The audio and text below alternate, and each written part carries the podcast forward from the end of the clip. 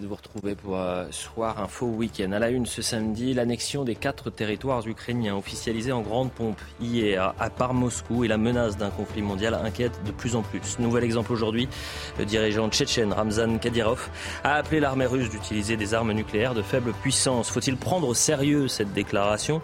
On en parle dans un instant. Vladimir Poutine, ou l'art du coup de com permanent, la foule sur la place rouge hier signe-t-elle une démonstration de force ou un écran de fumée pour mieux cacher un homme de plus en plus seul? Élément de réponse dans cette édition. Enfin, dans l'actualité également, la gauche toujours empêtrée dans les dossiers Adrien Quatennens et Julien Bayou sur fond de violence conjugale. Le député LFI a été entendu lundi alors qu'une seconde main courante a été euh, déposée par son ex-épouse. Dans le même temps, malgré les accusations de cabale contre l'élu vert, la direction du Parti vert réaffirme sa confiance dans sa cellule interne. Je vous présente les invités dans un instant, mais c'est l'heure de la Minute Info. 38 ans après sa création, Camailleux disparaît officiellement aujourd'hui lors du dernier jour de l'entreprise de prêt-à-porter. Les clients se sont rués dans les magasins pour profiter des promotions de dernière minute. Camailleux a été placé en liquidation judiciaire mercredi. Plus de 500 magasins vont donc fermer et 2600 emplois seront supprimés.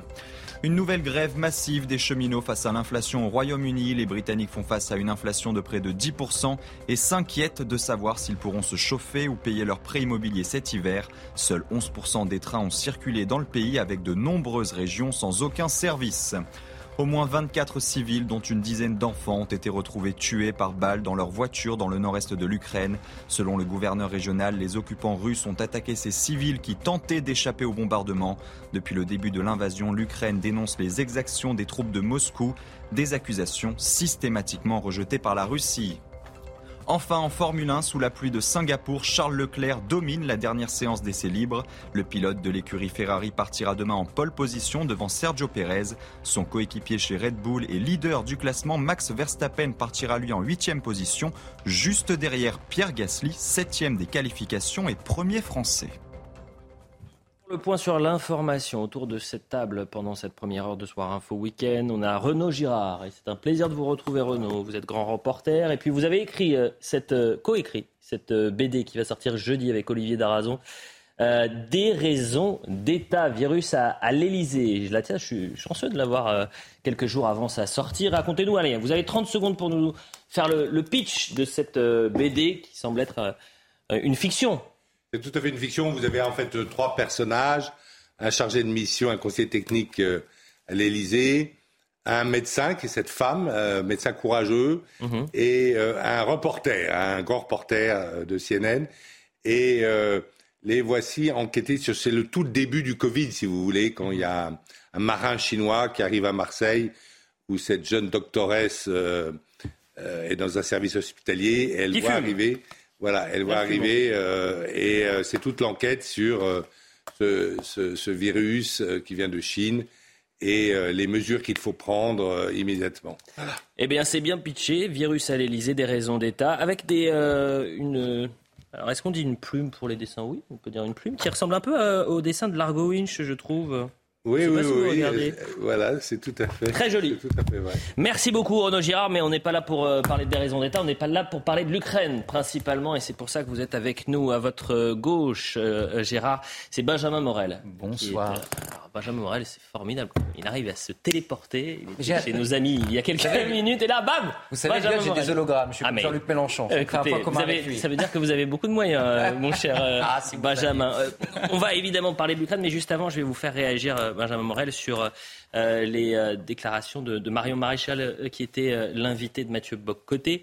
mais avant cela, quand même, on, salue Gérard Vespierre, fondateur du, Monde Décrypté. Et vous allez devoir, bonsoir Gérard, puisque ça s'est bien passé hier. On continue ce soir et on va parler de l'Ukraine, je le disais. Mais Marion Maréchal était l'invité de Mathieu Bock-Côté. Je rappelle que Marion Maréchal est vice-présidente exécutive de Reconquête et elle est revenue sur l'affaire des Mureaux c'est une affaire qui est en train un tout petit peu de monter médiatiquement. Alors ça dépend des médias, bien évidemment, mais c'est très intéressant puisque vous avez un élu. PS, euh, qui est euh, adjoint au maire des Mureaux dans les Yvelines, ville de 80 000 habitants, qui a décidé de, jeter l'éponge, tout simplement parce qu'il a subi ces deux dernières années, non pas une, non pas deux, mais onze euh, violences et agressions et menace. Pourquoi il a été agressé, menacé ou violenté?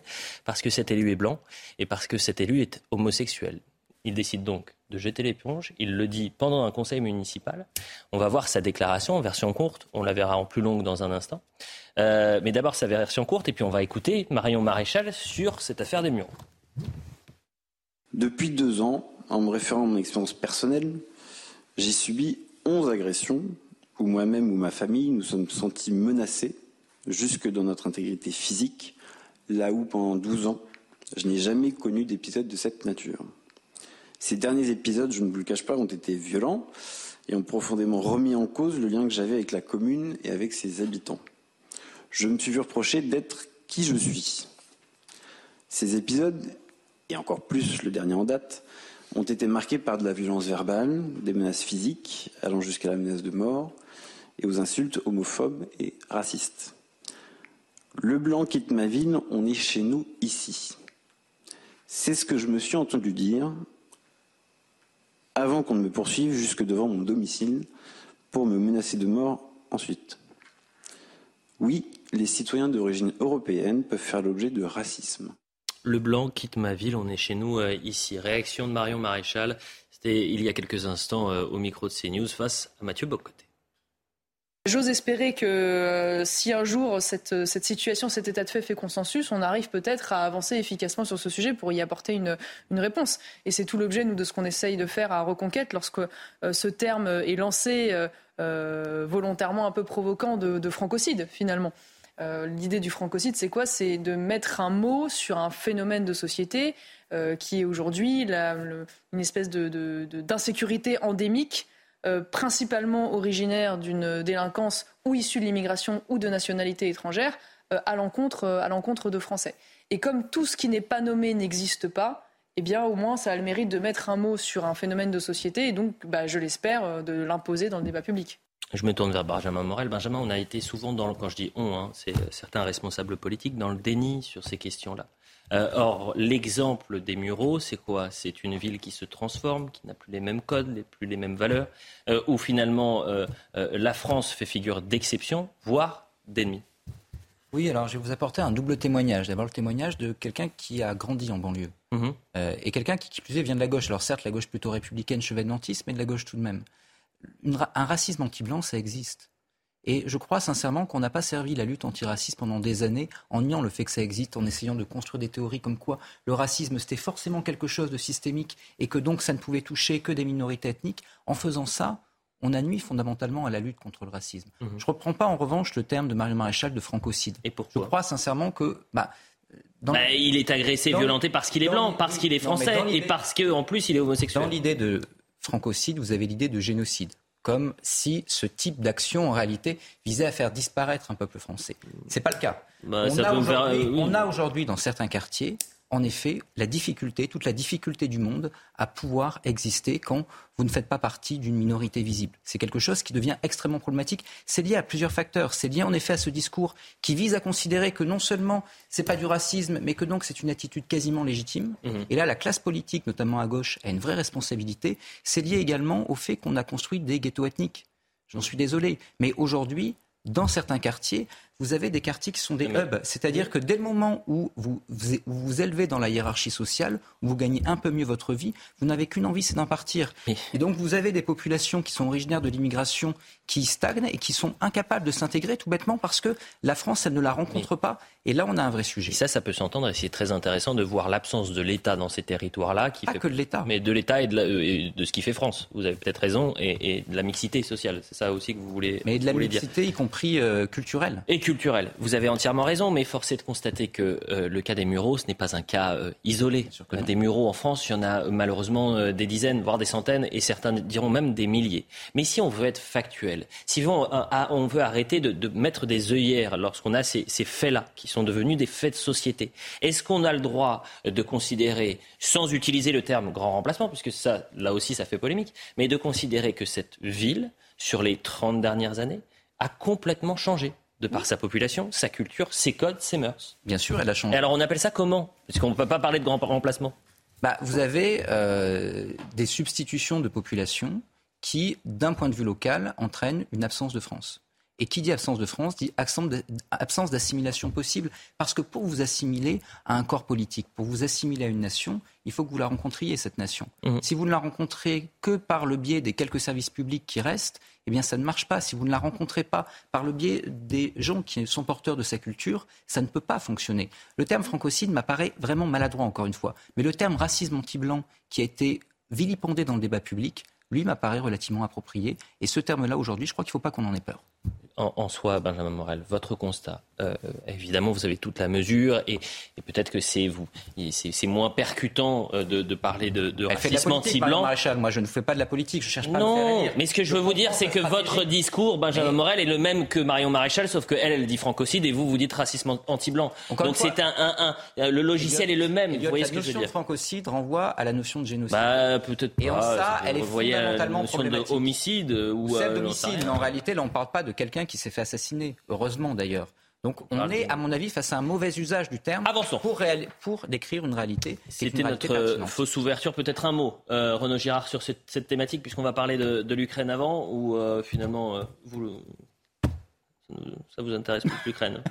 Bah, C'est très intéressant, mais c'est un immense débat. ce qui est un peu dommage dans ce pays, c'est qu'effectivement, il a été complètement transformé par l'immigration. Euh, qu'on y soit favorable ou défavorable, peu importe, mais c'était fait à partir d'une décision qui est un décret simple, c'est-à-dire que c'est une décision qui n'a pas été débattue. On a demandé énormément de choses euh, au peuple français par référendum, s'il était prêt à raccourcir ou pas le mandat présidentiel, euh, un référendum sur la Nouvelle-Calédonie, etc. Mhm. Et on lui a jamais demandé s'il souhaitait vivre en société multiculturelle ou rester comme il était. C'est un décret simple qui n'a même pas été euh, discuté en Conseil des ministres. C'est un décret euh, Chirac d'avril 1976 qui fait le regroupement familial et qui va changer le visage de la France. Et donc, c'est ça, c'est cette situation ubuesque, si vous voulez, euh, m'interpelle parce que comment, effectivement, après la guerre, nous nous séparons euh, de l'Algérie volontairement parce que nous considérons que nous n'avons pas à euh, gouverner cette terre lointaine qui n'appartient pas à notre culture, fondée sur les lumières et les valeurs judéo-chrétiennes. Et nous avons un problème qui ressurgit chez nous à cause d'une immigration incontrôlée et d'une intégration qui ne s'est pas faite parce que par ailleurs l'école s'est effondrée, etc. Et donc effectivement, aujourd'hui, ben, qu'est-ce qu'il faut dire? D'abord, il faut arrêter, je pense, euh, cette immigration parce que euh, je ne comprends pas pourquoi les gouvernements successifs, et c'est la droite comme la gauche, ne le font pas. Mmh Vraiment l'arrêter. Et ensuite, essayer de rétablir, justement, comme vous l'avez dit, cette France, partout, il n'y a pas de quartier, ça ne veut rien dire, les quartiers, partout, partout sur le sol français, euh, faire du roman national à, l'école, peut-être établir les uniformes à l'école, avait une vraie, une, école républicaine, et, euh, refaire la France euh, partout, mais pour bien intégrer ceux qui sont d'origine étrangère, mais on ne peut pas évidemment se permettre de construire ou d'avoir une cinquième colonne chez nous c'est une fausse ouverture qui aura duré euh, un peu plus de 15 minutes, mais c'est vraiment très intéressant. Et pour, non, mais pour le coup, et je le dis aux téléspectateurs, je pense qu'on va longuement revenir sur cette euh, information des, des, Mureaux et sur cet élu qui jette l'éponge. J'ai essayé de le joindre à deux reprises, très précisément, aujourd'hui, hier, il n'a pas répondu. J'aurais aimé avoir sa réaction, l'avoir sur le plateau, euh, pouvoir comprendre pourquoi euh, il euh, quitte la ville, est-ce qu'il regrette ses propos. Mais ce qui est fascinant dans cette affaire-là, c'est que heureusement que je précise que c'est un élu socialiste, parce que je suis certain que si y avait une étiquette RN, Reconquête ou divers droite après son prénom et, son nom, ça aurait fait scandale en disant mais il est excessif et on est à la limite du racisme, etc. Avançons et parlons à présent, puisque vous parliez de la guerre, euh, Renaud Girard, on va parler de la, guerre en Ukraine, territoires ukrainiens annexés, procès contre l'Occident et gloire à la grande Russie à Moscou vendredi. Vladimir Poutine a, présenté euh, son récit de l'opération euh, militaire lancée le 24 février dernier. Immédiatement, plusieurs dirigeants ont réagi, à commencer par Volodymyr Zelensky. On va voir ce sujet, on en parle juste après. Vladimir Vladimirovich Poutine. Une signature suivi d'un concert de condamnation internationale. Vladimir Poutine a ratifié les documents rattachant à la Russie quatre régions ukrainiennes occupées. Réaction immédiate du président ukrainien, il signe une demande d'adhésion accélérée à l'OTAN. L'OTAN qui dénonce la plus importante tentative d'annexion depuis la Seconde Guerre mondiale sur le sol européen. Pour les Alliés, ces référendums ne changent rien. Cela reste la guerre brutale d'agression de la Russie contre l'Ukraine. Et cela ne change pas notre détermination à soutenir l'Ukraine. L'Ukraine, elle, s'engage à libérer et récupérer toutes ses terres. Les États-Unis promettent leur soutien et menacent. L'Amérique est tout à fait prête, avec ses alliés de l'OTAN, à défendre chaque centimètre du territoire de l'OTAN. Chaque centimètre carré. Donc, Monsieur Poutine, ne vous méprenez pas sur ce que je dis, chaque centimètre. Le Conseil de sécurité de l'ONU a tenté une nouvelle fois dans la soirée de condamner l'agression russe, une nouvelle fois sans succès. La Russie a posé son veto, la Chine et trois autres membres se sont abstenus. N'est pas adopté L'annexion des territoires ukrainiens, les nouvelles attaques de Vladimir Poutine contre l'Occident, Gérard Vespierre, est-ce que c'est, ça nous rapproche d'un conflit à, l'échelle mondiale? Allons passer vite. Ça, c'était hier. Regardons ce qui s'est passé aujourd'hui, malgré l'annexion. Hum. Le principal point de réapprovisionnement de l'armée russe en Ukraine, hum. la ville de Liman, est tombée. Rendez-vous compte qu'après, et c'était dans, donc tenu par l'armée russe. Mmh. Il y a 2000, 2500 soldats russes qui sont encerclés dans la ville de Liman.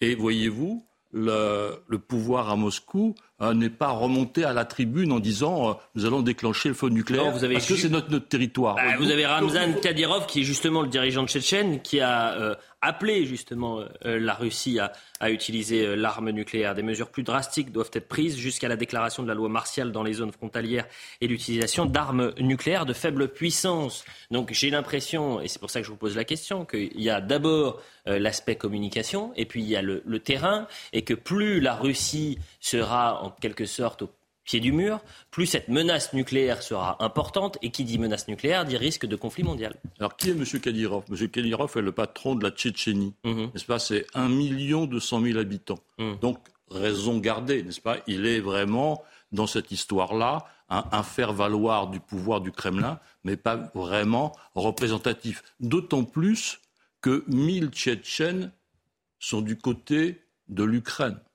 Donc voyez-vous, la situation en Tchétchénie, et ce qu'il faut savoir, c'est qu'en faisant cette opération d'invasion, Poutine a ouvert une boîte de Pandore aussi à l'intérieur de la Russie. On va écouter quelques déclarations, et d'ailleurs euh, celle de Joe Biden avant d'entendre Marion Maréchal. Joe Biden qui hier disait nous ne nous laisserons pas intimider. C'est le président euh, américain qui le dit. On a l'impression d'ailleurs, euh, Renaud Girard, que dans ce conflit entre la, Russie et, l'Ukraine, il y a quand même un, autre intermédiaire et que c'est plus un face-à-face avec comme terrain de jeu, c'est un peu cynique ce que je dis l'Ukraine, mais entre les États-Unis et la Russie. On écoute Joe Biden. Uh, Vous savez, j'insiste, les alliés des USA ne seront pas intimidés par Poutine et ses menaces irréfléchies. Il ne nous fera pas peur. Nous ne serons pas intimidés. Les actes de Poutine montrent qu'il est à la peine. Il nous présente des référendums factices, sans valeur.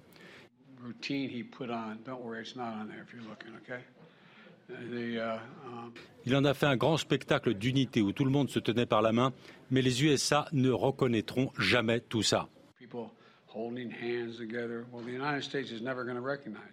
Est-ce qu'on est à l'aube d'une troisième guerre mondiale? C'est une question qui est lourde de sens, Renaud Girard. Non, je ne crois pas qu'on soit à l'aube d'une troisième guerre mondiale.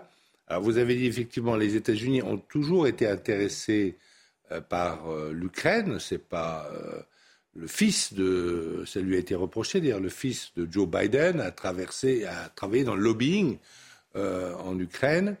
Euh, les euh, Américains ont été très proches de la révolution de Maïdan qui a chassé le président pro-russe Yanukovych.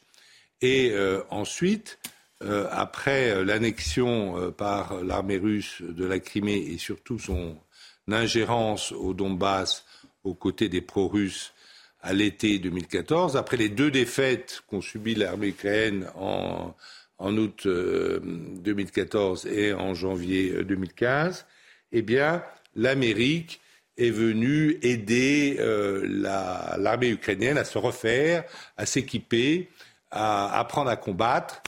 Euh, et je ne veux pas qu'on refasse toute l'histoire, euh, Renaud Girard, pardonnez-moi, mais qu'on soit, euh, restons sur ce qui se passe. Alors non, je ne pense pas. Vous ne pensez pas. Je ne pense pas. Pourquoi je ne le pense pas? Alors pourquoi je ne pense pas? Parce qu'il y a d'autres pays que vous avez mentionnés.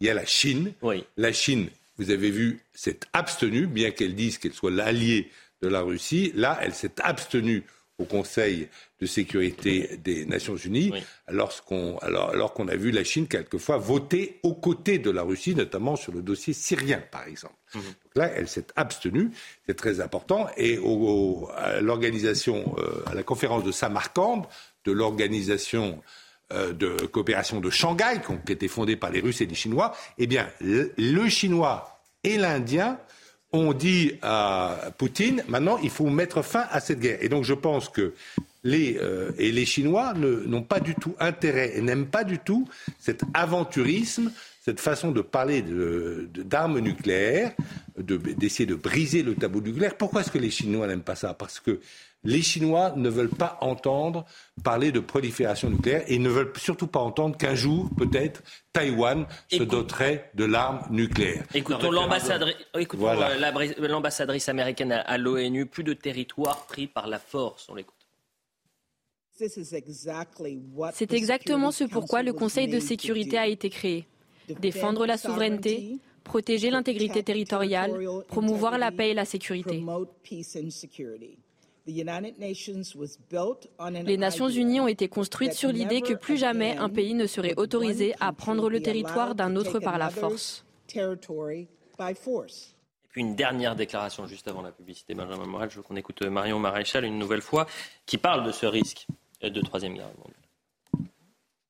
Nous passons d'une simple, enfin simple, d'une dispute en tout cas territoriale euh, relativement classique euh, dans les, euh, dans les relations internationales à un conflit global, ça a été dit, quasi civilisationnel entre l'Occident et le monde russe et ses alliés, c'est-à-dire une grande partie du monde qui aujourd'hui se constitue, vous venez de le dire, face au modèle occidental. Ça, ça pourrait nous rappeler, et ça devrait peut-être nous interpeller, d'une certaine manière le, processus d'engrenage hein, que nous avons connu, vous l'avez évoqué également au moment de la Première Guerre mondiale, où on est au départ en Bosnie, un pays euh, finalement dont assez peu de personnes avaient entendu parler, un conflit localisé qui, à force d'engrenage et, et, d'alliances, euh, aboutit à la Première Guerre mondiale et aux 20 millions de morts que nous avons, euh, que nous avons subis.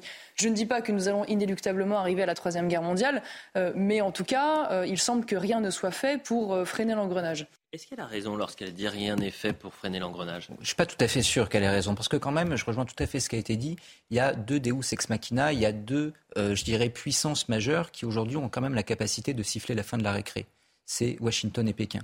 Et jusqu'à présent, derrière euh, les grandes envolées lyriques de Joe Biden qui parfois voit des fantômes, vous avez une administration américaine qui, elle, est relativement malgré tout réaliste, qui cherche à avancer ses pions, mais de manière réaliste. Idem pour Pékin, qui n'a pas intérêt non plus à ce que le conflit dégénère.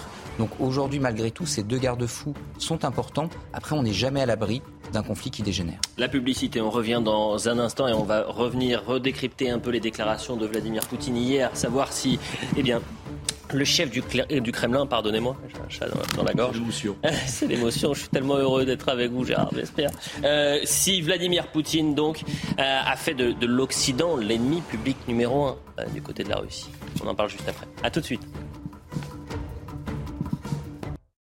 1h30 sur CNews, la suite de Soir Info Week-end. On fait le point sur l'information, ce qu'il ne fallait pas rater ce samedi. Et ensuite, on poursuit le débat. Le gazoduc Nord Stream 2 qui relie la Russie à l'Allemagne a cessé de fuir sous la mer Baltique. Quatre fuites ont touché cette semaine les gazoducs Nord Stream en plein conflit entre l'Ukraine et la Russie. Un incident généralement considéré comme un acte de sabotage. Dans ce contexte, trois pays européens vont aider la Norvège à sécuriser son secteur pétrogazier. Il s'agit de la France, de l'Allemagne et du Royaume-Uni. Un nouvel attentat en Afghanistan, au moins 35 morts après une attaque contre un centre de formation à Kaboul. Un kamikaze s'est fait exploser hier dans un centre qui prépare des étudiants à leurs examens d'entrée à l'université. La plupart des victimes sont des jeunes femmes. L'attentat a eu lieu dans un quartier où vit la minorité Hazara, une communauté considérée comme des païens par les talibans. Enfin, le gouvernement annonce des moyens et des effectifs supplémentaires pour lutter contre la flambée de violence et le trafic de drogue en Guyane. 30 homicides depuis le début de l'année, un taux de meurtre près de 10 fois supérieur à celui de la métropole et le trafic de cocaïne qui explose. Près de 200 policiers et gendarmes supplémentaires vont être déployés et les effectifs des douanes seront doublés. Le point sur l'information. On revient sur ce discours, ce double discours de Vladimir Poutine hier, où il a une fois de plus dans sa ligne de mire l'Occident et, les États-Unis. Euh, retour sur les, temps forts de ce, discours que vous disiez historique hier. cette journée sera inscrite dans, les livres d'histoire. C'est ça que euh, c'était votre thèse euh, hier, cher Gérard. Et on fait le, point avec Yann Effley. Bienvenue à la maison, voilà comment Vladimir Poutine a accueilli les territoires annexés. Des régions ukrainiennes selon la communauté internationale, russes dans le cœur, d'après le chef de l'État. On a essayé de piétiner leur esprit historique, de détruire leurs traditions, de leur interdire de parler leur langue maternelle, d'interdire leur culture. Lors de son discours, Vladimir Poutine a également évoqué le conflit armé, l'occasion pour lui d'envoyer un message à ses soldats avec le soutien du public. Faites une grande inspiration. Et lorsque je le dirai, 1, 2, 3, hurrah La victoire. Et la victoire nous appartiendra. Quelques heures auparavant, Vladimir Poutine avait officialisé l'annexion de Donetsk, Lugansk, Kherson et Zaporizhia en présence des dirigeants séparatistes de ces régions. Nous défendrons nos terres par tous les moyens et les forces dont nous disposons. Nous ferons tout ce qui est possible pour assurer la vie et la sécurité de nos habitants. Depuis le Kremlin, Vladimir Poutine a également appelé le régime de Kiev à cesser la guerre, à revenir à la table des négociations, sans oublier de s'en prendre à ses soutiens occidentaux. La fin de l'hégémonie occidentale est irréversible. L'Occident, responsable également de la crise énergétique et alimentaire, selon le président russe. Et on écoutera justement Vladimir Poutine sur euh, cet euh, Occident qui serait euh, responsable de la crise alimentaire et énergétique. Mais d'abord, sur ce qu'il s'est passé hier, Renaud Girard, est-ce que pour vous, c'est le signe d'une démonstration de force de Vladimir Poutine? Ou alors, c'est ce que je disais tout à l'heure, un écran de fumée pour mieux cacher quelqu'un qui est de plus en plus isolé, plus en, plus en difficulté, de plus en plus seul? Le problème, c'est que une dictature, on n'a pas d'exemple dans l'histoire de dictature qui survivent à des défaites militaires. Mmh. Et donc, si aujourd'hui euh, Vladimir Poutine ben, constatait la réalité, c'est-à-dire qu'en fait, il n'a pas vraiment les moyens de tenir l'Ukraine, que en fait, les populations, même russophones d'Ukraine, ne l'ont pas euh, accueilli à bras ouverts, au contraire, ont pris les armes contre l'armée russe qui envahissait un pays indépendant qui a été euh, reconnu librement, vous le rappelez, librement par la Russie en 1991 comme indépendant, avec tous les référendums euh, qui allaient, euh, bien, si, s'il reconnaissait son erreur, sans doute qu'il ne survivrait pas, que sa, sa tête roulerait. Hmm. Voilà. Et que donc là, c'est un peu comme le joueur qui a déjà perdu beaucoup au casino et qui emprunte pour remettre encore plus, si vous voulez. Euh, je ne vois pas d'autre façon de décrire cette, cette fuite en avant. Euh, parce que... C'est intéressant ce que vous dites, vous parlez de fuite en avant. Et d'ailleurs, dans, votre euh, explication, j'ai l'impression que se dessine une défaite de la Russie plus qu'une victoire russe aujourd'hui. Ben, aujourd'hui, il faut quand même voir que cette armée russe qui faisait si peur, elle vient de subir un second revers. C'est-à-dire que le front a été euh, percé une première fois au début du mois de septembre. Mhm. Et là, euh, autour de Liman, il y a une vraie euh, victoire militaire ukrainienne qui se joue en ce moment, qui est peut-être là juste conclue, avec un nouvel échec. C'est-à-dire que l'armée russe est absolument pas capable d'anticiper les offensives ukrainiennes, de leur résister, alors que la Russie est un pays beaucoup plus puissant. Mhm. Alors la question que je pose, y aurait-il peut-être un problème de morale dans, euh, au sein euh, des troupes russes. Euh, le moral au sein des troupes russes qui viennent envahir leurs frères ukrainiens qui leur ont, fait aucun mal, hein, parce que les Ukrainiens n'ont fait aucun mal aux Russes, il faut quand même le rappeler, ne menaçaient absolument pas les Russes. Est-ce que le moral de ces troupes russes serait inférieur au moral des troupes ukrainiennes? Est-ce que l'armement occidental et la manière de faire la guerre des Occidentaux serait-elle pas supérieure à, la manière de faire la guerre des Russes? Ce sont des questions qui peuvent se poser après deux défaites militaires successives dans ce mois de, septembre et octobre. Regardons, je le dis à France, hein, qu'on puisse voir euh, cette carte avec ces quatre territoires qui ont été euh, annexés. Alors c'est dommage parce que je ne pense pas qu'on ait pointé Liman sur cette euh, carte, mais Gérard, dites-nous où on peut situer Liman sur cette carte, parce que c'est, si je ne m'abuse, à l'intérieur d'un des territoires. la, carte est très loin. Ah, elle est très loin.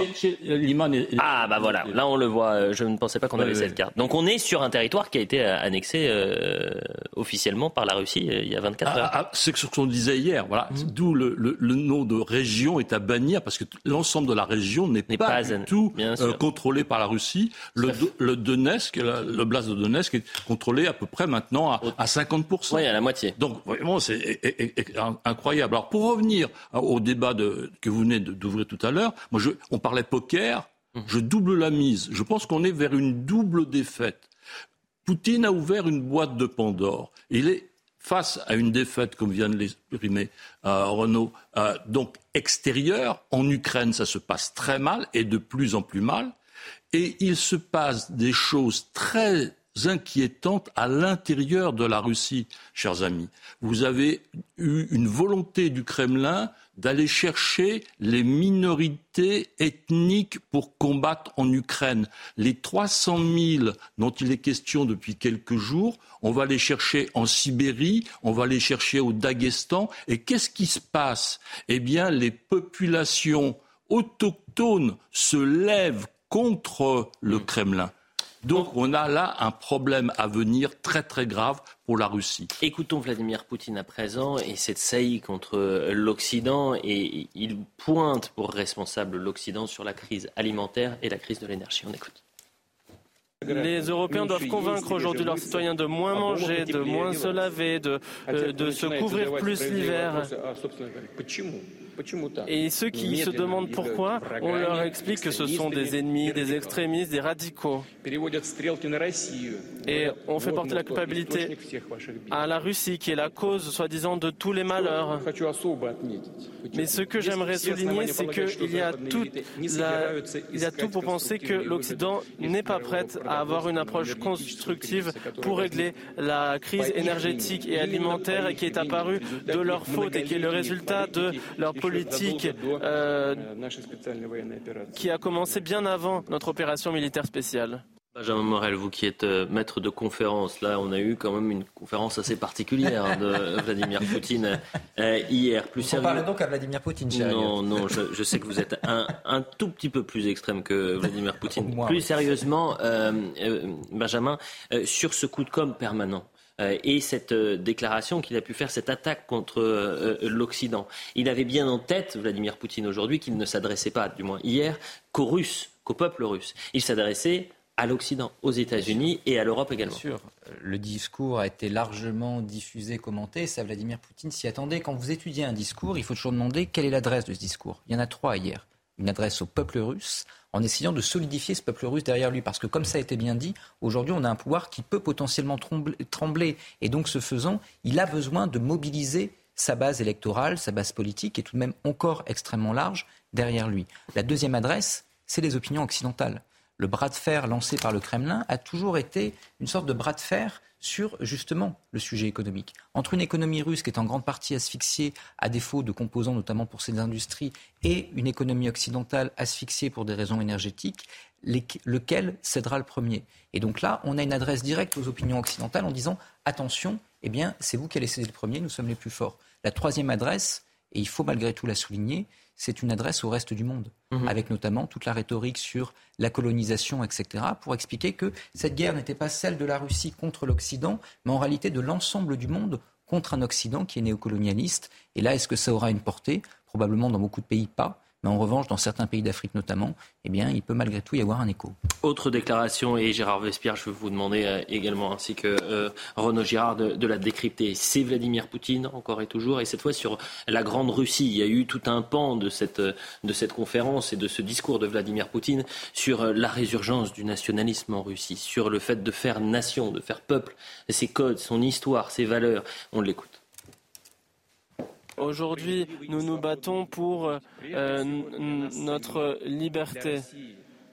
Pour nous, pour la Russie, pour que le diktat et le despotisme soient révolus. Je suis convaincu que les pays et les peuples comprennent qu'une politique fondée sur l'exclusivité d'un acteur, sur la répression des autres, des cultures et des peuples, est criminelle.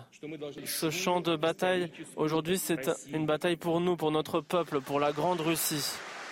C'est quoi la Grande Russie, Gérard Alors, la Grande Russie, c'est l'Empire russe, c'est-à-dire c'est la Russie de Moscou, mhm. la Russie blanche, c'est-à-dire la Biélorussie, mhm. et la petite Russie, euh, la Rousse de Kiev, euh, qui est en fait euh, le berceau de l'orthodoxie russe, hein, si vous voulez. En fait, Kiev, c'est le, début de, tout ce mouvement orthodoxe. Et puis ensuite, vous avez eu l'invasion des Mongols. Je sais que vous ne me reprochez pas de remonter à 1248, mais voilà. Et ensuite, effectivement, euh, par rapport à Kiev, le duché de Moscovie a pris de plus en plus de place et nous avons eu euh, en, les Cosaques Zaporog, c'est-à-dire les Ukrainiens, en 1650 qui se sont ralliés aux Russes. Voilà. Donc, euh, c'est donc il y a une histoire effectivement très ancienne entre les Russes et les Ukrainiens. Il y a aussi eu dans l'histoire ukrainienne euh, des euh, velléités d'indépendance avec ce qu'on appelait les atamans, les, euh, les généraux ukrainiens, les, les chefs de, de, de, tribus cosaques. Il y a eu aussi une, la volonté de faire une république indépendante après la défaite de l'Empire russe en 1918, mais les, bol, les bolcheviks ont mis fin à ça. Et puis il y a quelque chose dont parle jamais Vladimir Poutine, c'est ce qu'a fait son patron en politique, Boris Yeltsin. C'est-à-dire délibérément, volontairement, le divorce entre la Russie, la Biélorussie et, euh, euh, et, l'Ukraine. Et lorsque euh, ce divorce qui a été consommé lors d'un dîner qu'ont eu ces trois présidents élus au suffrage universel, parce qu'il faut bien voir que c'est un président russe issu du suffrage universel qui a laissé tomber euh, l'Ukraine, le président ukrainien qui s'appelait Kravchuk, que j'ai rencontré à l'époque, lui a demandé mais et, la Crimée, qu'est-ce qu'on fait de la Crimée euh, euh, Yeltsin, le patron de Poutine, lui a dit tu peux garder la Crimée. Très bien. Donc donc c'est ça l'empire russe. alors il y a une chose qui est vraie dans le discours de Poutine, le reste n'est pas avéré, mais il y a une chose qui est réelle, c'est il, il a dit effectivement, ça c'était très imprudent de la part de la révolution de Maïdan, c'est, ce sont des gens à qui on a empêché de parler leur langue. C'est-à-dire que c'est vrai que là, j'étais là-bas, quand la Rada, j'étais, alors excusez-moi, mais j'étais, j'étais, j'étais à Kiev. Allez-y, allez-y, allez s'il vous plaît. Alors je vais vous dire quelque chose. J'étais à Kiev quand la Rada, j'étais, hein, j'ai assisté au vote. Voilà. Donc ça, vous pouvez pas me dire que ça passe, ça passe, ça, ça c'est pas. Quel était l'objet du vote? L'objet du vote était d'imposer comme langue administrative l'Ukraine, l'ukrainien aux régions de l'Est. L'ukrainien comme seule langue administrative. On s'écarte un peu et je me permets parce que dire, il y a une dépêche qui vient de tomber. Dépêche euh, AFP qui vient de tomber. Les russophones ont le droit, si vous voulez, quand ils vont au commissariat de police, de parler le russe. Pas de problème. Dépêche AFP qui vient de tomber et ce sera le dernier mot sur l'Ukraine avec vous, Gérard Vespierre. Euh, Zelensky, Volodymyr Zelensky, qui assure que son armée reprendra d'autres villes du Donbass dans les semaines à venir. Ce qui ça veut dire... et Donc, c'est-à-dire que petit à petit, cette voilà, contre-offensive... Ce sont les, villes suivantes après la chute de Liman. Mhm. c'est dans la poussée vers la ville de Donetsk après, n'est-ce pas? Donc, on est vraiment dans une situation qu'on a bien expliqué hier que le référendum a été accéléré, il était prévu en novembre, pour geler le plus possible d'un point de vue politique et potentiellement militaire, mais les militaires ne sont pas au rendez-vous, le territoire conquis. Ce serait donc un, potentiellement un fiasco pour Vladimir Poutine. Merci à, tous les trois d'ailleurs pour ce décryptage euh, et le conflit ukrainien dans l'actualité également, et je vous remercie Arthur Muriot d'être sur le plateau. Euh, on va euh, de nouveau parler des, des affaires qui bousculent la gauche. Et d'abord l'affaire Julien Bayou. On apprend aujourd'hui que la direction d'Europe Écologie Les Verts réaffirme sa confiance dans la cellule interne du parti chargée des violences faites aux femmes, dont le travail a été remis en cause euh, par l'avocate de Julien Bayou, et on l'avait entendu cette semaine. Oui, alors l'avocate, elle dénonce une justice privée au sein euh, du parti Europe Écologie Les Verts, parce qu'il y a une enquête de libération qui est parue. Un collectif féministe informel, composé notamment de proches de euh, Sandrine Rousseau, avait un objectif, eh bien, recueillir un maximum de témoignages d'ex-compagnes de Julien Bayou, que ce soit par des emails envoyés ou par des rencontres lors d'événements ou de soirées. Euh, elle voulait une seule chose, c'était le faire tomber. Il y aurait eu une pression réelle sur l'élu écologiste depuis trois ans. Et ce que révèle euh, Libération, c'est qu'une des membres de ce collectif informel fait partie de la cellule interne euh, du parti chargée des violences faites aux femmes. Cette même cellule qui enquête sur Julien Bayou. Mais, comme vous l'avez dit, Elliot, pas de problème pour Europe Écologie Les Verts. Il n'y a pas de conflit euh, d'intérêt. Ils renouvellent leur confiance dans cette cellule interne, mais il y a quand même une nuance parce que c'est ce que dit le parti. Un audit réalisé par un organisme externe indépendant prévu bien avant euh, l'affaire sera fait. Donc on voit un euh, oui, on renouvelle notre confiance, mais on a Mais en même temps, on essaye d'y voir un peu plus clair. Écoutez, tiens, Marion Maréchal qui parle de Sandrine Rousseau et qui dit un jour Sandrine Rousseau sera au pouvoir. Je la prends très au sérieux parce que même si évidemment on en rit sur le moment et que on, voit des, polémiques, des polémiques dérisoires finalement autour de ces propos, on se rend compte que euh, euh, ces gens il y a 15 ans ou 20 ans n'existaient pas. Puis euh, petit à petit ils ont pénétré les sciences sociales dans les universités jusqu'à en devenir dominants. Puis ensuite ils sont rentrés en politique dans des partis marginaux. Ensuite ils sont ils ont monté dans les urnes et puis ils sont entrés dans des coalitions. et demain ils seront probablement nos ministres du côté de la France insoumise. Cette fois, c'est une seconde main courante déposée contre Adrien Quatennens. Oui, deuxième main courante qui date du 24 septembre dernier, donc samedi dernier. Elle a été déposée là encore par Céline Quatennens, l'épouse d'Adrien Quatennens. Mais l'avocate euh, du député, dans un communiqué, indique que cette euh, seconde main courante concerne des SMS transmis par son client dans le cadre de leur séparation et qu'il n'y aurait pas de message à caractère malveillant ou menaçant. Nos confrères du Parisien parlent quand même de harcèlement et Adrien Quatennens avait déjà reconnu ces faits dans son communiqué de presse qui date du 18 septembre dernier. Il reconnaît lui avoir écrit trop euh, fréquemment. En tout cas, l'enquête est toujours en cours. Adrien Quatennens a été entendu par le commissariat de Lille en début de semaine. Euh, et cette deuxième main courante constitue donc un nouvel élément important dans le dossier Affaire à suivre, Elliot. Quasiment 21h50 sur CNews et on ne parle pas à l'hologramme de Benjamin Morel, mais bien à Benjamin Morel en, personne. Benjamin, sur euh, ces deux affaires, euh, finalement, la, gauche ne voit pas le bout du tunnel euh, aujourd'hui, est empêtrée dans, dans des conflits internes. Et, peut-être que l'affaire Julien Bayou est encore plus grave que celle d'Adrien Quatennens. Je parle politiquement, attention. Elle est plus grave parce qu'en réalité, il n'y a pas de qualification juridique pour l'instant. Donc ça veut dire que quelqu'un qui, a priori, n'a pas enfreint la loi peut malgré tout eh bien, être débarqué du parti parce que vous avez une partie de ce parti qui tout d'un coup considère que ce qu'il a fait, qui n'est pas une infraction à la loi, est tout à fait intolérable et qui confie ça à une cellule qui est elle-même constituée de membres du parti avec, tout du, avec du coup tous les soupçons d'illégitimité qui peuvent porter sur la décision. Donc là, on est face à quelque chose de fondamentalement dangereux. une association féministe qui avait dans son viseur depuis trois ans Julien Bayot. Évidemment. Donc là, vous avez potentiellement des règlements de compte interne qui plus est. Mais je dirais que, à la rigueur, c'est une chose. Mais ce qui est plus grave, c'est l'attitude des autres partis politiques. C'est Aurore Berger qui dit à propos d'Adrien Quatennens Je ne veux plus voir ce député en séance. Vous imaginez si demain, chaque député qui reçoit sur son nom. Ah, j'ai envie de dire, c'est de bonne guerre. Adrien Quatennens ne voulait pas avoir euh, Damien Abad à l'Assemblée, ne voulait pas avoir Gérald Darmanin à l'Assemblée. Il paye aussi ce qu'il a créé. Elliot, je suis absolument d'accord avec vous, mais il faut que ça s'arrête à un moment. C'est-à-dire que si jamais demain la République en marche a un député ah, qui, est hein. qui, est soumis à une main courante, ça veut dire que la République en marche, qui aujourd'hui n'a pas de majorité absolue, va se passer d'un député dans sa maigre majorité relative? Et Aurore Berger va dire non, en réalité, j'ai besoin de mes députés. On va ressortir ces vidéos à Aurore Berger. Et la machine recommence sans cesse. Et on va avoir aujourd'hui un vrai problème de stabilité institutionnelle si un soupçon de quelque chose qui n'est pas qualifié juridiquement, une main courante, emporte la démission d'un député. Parce qu'aujourd'hui, Katnins n'est plus coordinateur de la France insoumise. Il n'est plus que député. Et donc, s'il y a quelque chose à donner un peu plus aujourd'hui à la bête médiatique, eh bien, ça ne peut être que son poste de député. Et là, on arriverait vraiment à quelque chose qui, fondamentalement, d'un point de vue démocratique, du point de vue de la stabilité institutionnelle, m'apparaît sincèrement dangereux. La publicité, et merci euh, pour euh, cet éclairage. On revient dans quelques instants. Ah bah écoutez, Gérard, euh, on doit y aller là, parce qu'on a une deuxième partie qui s'annonce extrêmement mouvementée. Merci beaucoup Arthur Muriot, Gérard Vespierre, Renaud Girard, Benjamin Morel, vous restez. Reste. L'hologramme est avec nous. À tout de suite. enfin.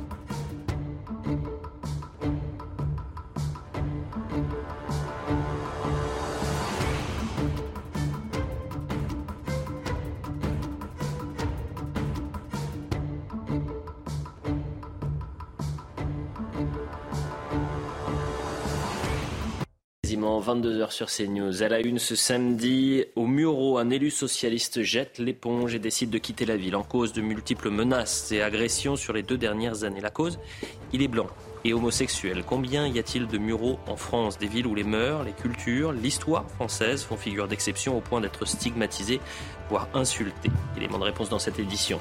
Euh, à la une également ce, samedi, scène de guerre à Grenoble. Une fusillade éclate devant un bar, les policiers interviennent, s'ensuit une course-poursuite et les forces de l'ordre visées par une Kalachnikov, Kalachnikov, les forçant à ouvrir le feu sur le suspect. Comment Grenoble a pu autant basculer dans l'ultra-violence? Je poserai la question à nos invités. Enfin Nantes, autrefois au premier rang des villes où il faisait bon vivre, a basculé dans l'insécurité et la délinquance, un peu comme Bordeaux d'ailleurs, et, Grenoble. Cet après-midi, les rives et les commerçants ont manifesté et appellent la municipalité à prendre les choses en main. Vous entendrez leurs témoignages. Et pour en parler ce soir, il y a Benjamin Moral qui joue les prolongations. Il y a Jean Messia, président de l'Institut euh, Apollon. Bonsoir Jean. Il y a Maxime Thiebaud. Maître, bonsoir.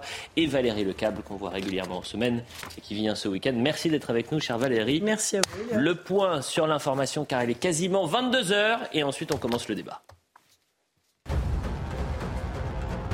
Volodymyr Zelensky assure que son armée reprendra d'autres villes du Donbass dans la semaine à venir. L'armée ukrainienne est entrée aujourd'hui dans Liman, ville stratégique de l'est de l'Ukraine, une ville située dans la région de Donetsk dont l'annexion la veille par Moscou a été fermement condamnée par Kiev et les Occidentaux.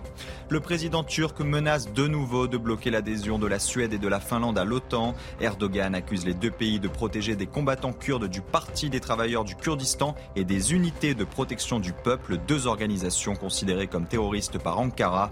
À ce jour, 28 États membres de l'OTAN ont ratifié l'adhésion de la Suède et de la Finlande. Seules la Hongrie et la Turquie, donc, doivent encore donner leur accord final au Parlement. Une nouvelle grève massive des cheminots face à l'inflation au Royaume-Uni. Les Britanniques font face à une inflation de près de 10% et s'inquiètent de savoir s'ils pourront se chauffer ou payer leur prêt immobilier cet hiver. Seuls 11% des trains ont circulé dans le pays avec de nombreuses régions sans aucun service. Enfin, la Floride dévastée après le passage de l'ouragan Yann. Au moins 23 morts, la plupart par noyade et dans leur grande majorité des personnes âgées. Un coût humain mais aussi matériel selon les premières estimations. Le sinistre pourrait coûter aux assureurs jusqu'à 47 milliards de dollars sur l'information. Benjamin Morel, Jean Messia, Maxime Thiebaud, Valérie Lecable, on est ensemble jusqu'à 23h30. Et puis je le dis aux téléspectateurs, à 23h30, euh, il y aura euh, Bernard-Henri Lévy qui sera sur ce plateau. On va pouvoir euh, parler ensemble de, de l'Ukraine, bien évidemment, mais pas que. On parlera de l'Iran, on parlera de l'Italie. Et honnêtement, à partir de 23h30, moi je suis un peu fatigué. Donc j'arrête de poser des questions. Et qu'est-ce que je me suis dit? Je me suis dit, je vais tendre le micro aux Français. Ah, et ce sont, non, ce sont en fait les Français qui vont poser des questions à Bernard-Henri Lévy sur l'Iran, sur euh, l'Ukraine et sur l'Italie. Donc ça va être très intéressant. Qu'est-ce que vous avez dit encore? Il ne les connaît pas. Ah bon? Bah, Je pense que vous êtes allé sur le terrain? Non, mais il ne connaît pas les Français. Ah, très bien. Bah, c'est bien. Vous commencez à mettre des... vous commencez vos blagues. Vous commencez dès maintenant, à 22h. Là, faites, faites, attention à vous. Jean Messia, je l'ai déjà dit, s'il y a une blague, déjà, première blague ratée, à la deuxième blague ratée, je coupe le micro. Plus sérieusement, on va parler de, des Mureaux. Et là, pour le coup, je euh, force est de constater que vous avez été l'un des premiers, Jean Messia, à euh, diffuser euh, la vidéo et cette déclaration de cet élu socialiste des Mureaux qui a décidé de jeter l'éponge et de démissionner. Je recontextualise très rapidement. Les Mureaux, c'est en Essonne, 80 000 habitants dans cette ville. il, y habite depuis un peu plus de 10 ans, cet élu. Et en fait, depuis deux ans, il subit agression sur agression. Et il explique dans sa déclaration, vous allez les compter en, long, et eh il explique que la ville a changé. Elle a tellement changé qu'être blanc et homosexuel dans cette ville, ce n'est plus possible. D'où la raison euh, de son départ et de sa démission. On écoute. Je suis arrivé au Muro voici désormais 14 ans. J'ai eu un vrai coup de cœur euh, pour cette ville que j'ai trouvé être un bel exemple de vivre ensemble. Certes, ce vivre ensemble ne se déroule pas toujours dans une harmonie parfaite, mais il me semble que pendant l'essentiel des années que j'ai pu vivre ici, la ville connaissait un équilibre et une certaine cohésion sociale. C'est pour cette raison que j'ai décidé euh, de m'y installer et d'y fonder une famille. Ici, tout le monde, au-delà des origines de chacun, se parle, vit ensemble, partage et échange. Ou plutôt, devrais-je dire, se parler, vivre ensemble, partager ou échanger. Car cette intervention est d'abord celle d'un citoyen inquiet du délitement du lien social dans notre ville. Une ville qui a changé récemment. Depuis deux ans, en me référant à mon expérience personnelle, j'ai subi onze agressions où moi-même ou ma famille nous sommes sentis menacés jusque dans notre intégrité physique, là où pendant douze ans, je n'ai jamais connu d'épisode de cette nature. Ces derniers épisodes, je ne vous le cache pas, ont été violents et ont profondément remis en cause le lien que j'avais avec la commune et avec ses habitants. Je me suis vu reprocher d'être qui je suis. Ces épisodes, et encore plus le dernier en date, ont été marqués par de la violence verbale, des menaces physiques allant jusqu'à la menace de mort et aux insultes homophobes et racistes. Le blanc quitte ma ville, on est chez nous ici. C'est ce que je me suis entendu dire avant qu'on ne me poursuive jusque devant mon domicile pour me menacer de mort ensuite. Oui, les citoyens d'origine européenne peuvent faire l'objet de racisme. Et c'est un homme dont tout le parcours politique s'inscrit à gauche euh, qui vous le dit. Alors vous avez la première, euh, Jean Messia, puisque c'est vous qui avez peut-être alerté une partie euh, des, des, médias et notamment sur les réseaux sociaux. Moi je retiens une ville qui a changé. Le blanc quitte ma ville, on est chez nous ici. C'est terrible d'entendre ça. C'est terrible d'entendre cette détresse chez cet homme. Il y a en même temps énormément de, de, courage, de respect, parce qu'il ne le dit pas dans. Voilà, il, y a beaucoup de, colère, mais en, même temps énormément de transparence. Bien sûr, et ce qui est vraiment euh, frappant et qui mérite d'être souligné, c'est qu'il euh, est du PS. C'est un élu de gauche qui s'était engagé dans un mouvement, finalement, qui euh, a fait métier pendant ces dernières décennies de nier tout ce que cet élu dénonce aujourd'hui et que euh, beaucoup en France ont dénoncé depuis des années, à savoir le racisme anti-blanc, euh, l'homophobie d'une certaine partie de la population, etc. Donc, ce qu'on apprend, c'est que le racisme systémique existe, mais qu'il n'est pas du côté de la gauche, mm. celui de la gauche, qu'il n'est pas celui de l'État. Bien sûr que le racisme blanc a pu exister et que le racisme est une, est une affaire universelle, mais pourquoi une partie de la classe politique s'est acharné pendant des années à nous expliquer qu'il n'y avait pas de racisme anti-blanc et aussi qu'il n'y avait pas de grand remplacement? Parce que quand il dit que sa ville a changé, qu'est-ce que ça veut dire? Ça, veut, ça, veut, dire que la population de la ville a changé. Je n'utilise pas le terme, mais en, soi, c'est la définition. Exactement, mais les valeurs qui ont fait la France, les, les fameuses valeurs de la République dont se réclame la gauche, ces valeurs-là sont les enfants d'un peuple qui est le peuple français. Si le peuple français change, eh bien les valeurs qui prévalent sur notre territoire changent. Mm. L'homophobie aujourd'hui, elle émane de certaines populations arabo-afro-musulmanes majoritairement. Le racisme aujourd'hui émane également des mêmes populations à l'égard des, Blancs ou euh, des Français. Ce qui est terrible également, Valérie Lecable, dans cette, euh, ce témoignage et cette déclaration, déjà, il y a le fait qu'il soit une victime euh, de, ce racisme, de cette xénophobie et également de cette homophobie. En revanche, il y a quelque chose, c'est qu'il a fallu que lui-même soit victime pour qu'il se rende compte de ce qu'il se passe en quelque sorte dans sa ville. Moi, je dirais que ça fait longtemps qu'en France, il y a des racistes et des homophobes. Je veux dire, l'homophobie a été une plaie de la société française depuis fort longtemps. Et je crois que heureusement aujourd'hui, elle l'est beaucoup moins euh, qu'autrefois. Mais moi, il y a deux choses qui me frappent euh, dans ce témoignage. Un, par rapport à ce que vient de dire Jean Messia et qui n'est pas complètement faux, c'est que euh, ça change un peu de camp. C'est-à-dire qu'avant, il y avait le racisme des Blancs vis-à-vis des autres et que maintenant, on se prend le racisme des autres vis-à-vis des Blancs. Et ça, c'est quand même une espèce de sidération pour des Français blancs ancrés dans leur pays depuis longtemps parce que ça, ce qui se passait à l'envers avant se passe sur eux maintenant. Donc ça, c'est, un peu ce qui s'est passé aux États-Unis et qui a provoqué euh, l'arrivée de Donald Trump, hein, progressivement. C'est-à-dire cette euh, espèce de sentiment du blanc euh, originel qu'il est en train de se faire doubler, de devenir pas tout à fait majoritaire. Et la deuxième chose qui me frappe beaucoup et qui est touchante dans ce qu'il dit, c'est qu'il dit qu'il a essayé de dialoguer, il a essayé de parler, il pensait qu'il pouvait échanger, et en fait non. Et ça, ça montre la radicalisation euh, du communautarisme dans les deux sens, en fait. Et je trouve ça très inquiétant parce que la question que je me pose, c'est euh, c'est quoi Qu'est-ce qui fait l'œuf Qu'est-ce qui fait la poule Qu'est-ce qui fait l'œuf? C'est-à-dire que tout s'auto-entretient. C'est-à-dire que certainement que les mureaux ont changé et que pour la population ancienne, c'est pas facile à vivre. Mais la population ancienne, Valérie, c'est ça le problème, et il le dit. La, population ancienne, euh, la population ancienne, elle part. Elle ne supporte bah, plus que cette ville ne soit plus les bureaux. Oui, mais elle, elle part, parce que la ville a changé, parce que c'est un autre monde, c'est une autre culture, ce sont d'autres mœurs. vous, avez, vous avez raison, mais ce qui est intéressant dans ce qu'il dit, c'est que au-delà de ça, ils ne peuvent plus se parler. Et ça, je trouve que ça, c'est encore plus dangereux. Parce que qu'il y ait en France une démographie qui soit euh, plus importante dans une certaine population qu'une autre, qu'il y ait des concentrations dans certains endroits et dans la, la région de France autour des grandes. C'est une chose. J'ai envie d'être mais que les gens ne puissent plus se parler. Il y a un candidat. Il y a quelques candidats à la présidentielle qui en ont qui ont parlé de ce risque-là. Oui, mais alors justement, est-ce que ces candidats, guerre civilisationnelle, est-ce que ces candidats-là, je pose la question, est-ce que ces candidats-là n'ont pas exacerbé cette impossibilité ah, à parler et cette impassibilité à dialoguer ensemble? C'est une question que je pose. Est-ce que des, des, des, des mureaux, il y en a beaucoup en France? C'est ça aussi la question. Mais la France est un mureau. Hmm. C'est surtout ça le problème et que ça fait 15 ans, 20 ans qu'on explique le drame du multiculturalisme, le fait que le multiculturalisme, ce n'est pas tendre à trouver l'unité à travers les cultures, c'est tendre à faire euh, se mettre en plus haut la culture qui s'imposera sur celle de la France. Et c'est ça qui s'est passé, c'est ça qui se passe au Muro. C'est-à-dire que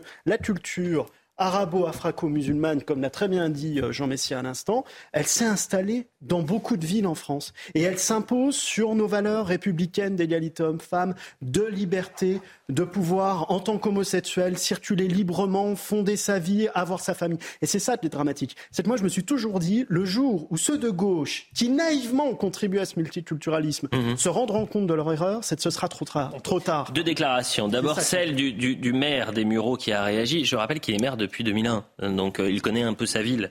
Et il l'a vu peut-être lui aussi changer. Les propos et les faits que rapporte Boris Venon sont évidemment inacceptables. C'est une question qui se pose plus largement au niveau national, précisément dans notre ville. Nous nous battons au quotidien pour construire une ville de la tolérance, du respect et du vivre ensemble. On voit le résultat. J'ai envie de lui répondre, pardonnez-moi, si vous essayez de bâtir une ville du vivre ensemble, de la tolérance, du respect, et que votre adjoint, qui est élu de la République, euh, pardon, qui est, qui est, il est pas élu, ce sont des mots, ce sont des mots valises. Qui est élu Moi, je veux dire, non, mais que, le vivre ensemble, c'est le, vivre ensemble, c'est magnifique, mais en réalité, c'est un mot valise. Tout le monde aujourd'hui l'emploie comme un slogan. Il y a quand même deux termes aujourd'hui qu'on a oubliés premier terme, c'est l'assimilation. La notion d'assimilation implique que si vous avez des populations halogènes, elles rencontrent une population qui est porteuse de la culture nationale pour pouvoir se l'approprier. Le deuxième mot, c'est définir racisme. On parle beaucoup, et Jean Messia l'a repris, j'ai une distinction avec lui, mais je ne crois pas que ce soit une distinction fond, la notion de racisme systémique. Ça voudrait dire que tout d'un coup, l'État mène une politique raciste, et au nom de cette idée, on a dit qu'il ne peut pas y avoir de racisme anti-blanc, de racisme systémique, il n'y a pas en France. Mais il n'y a pas de politique raciste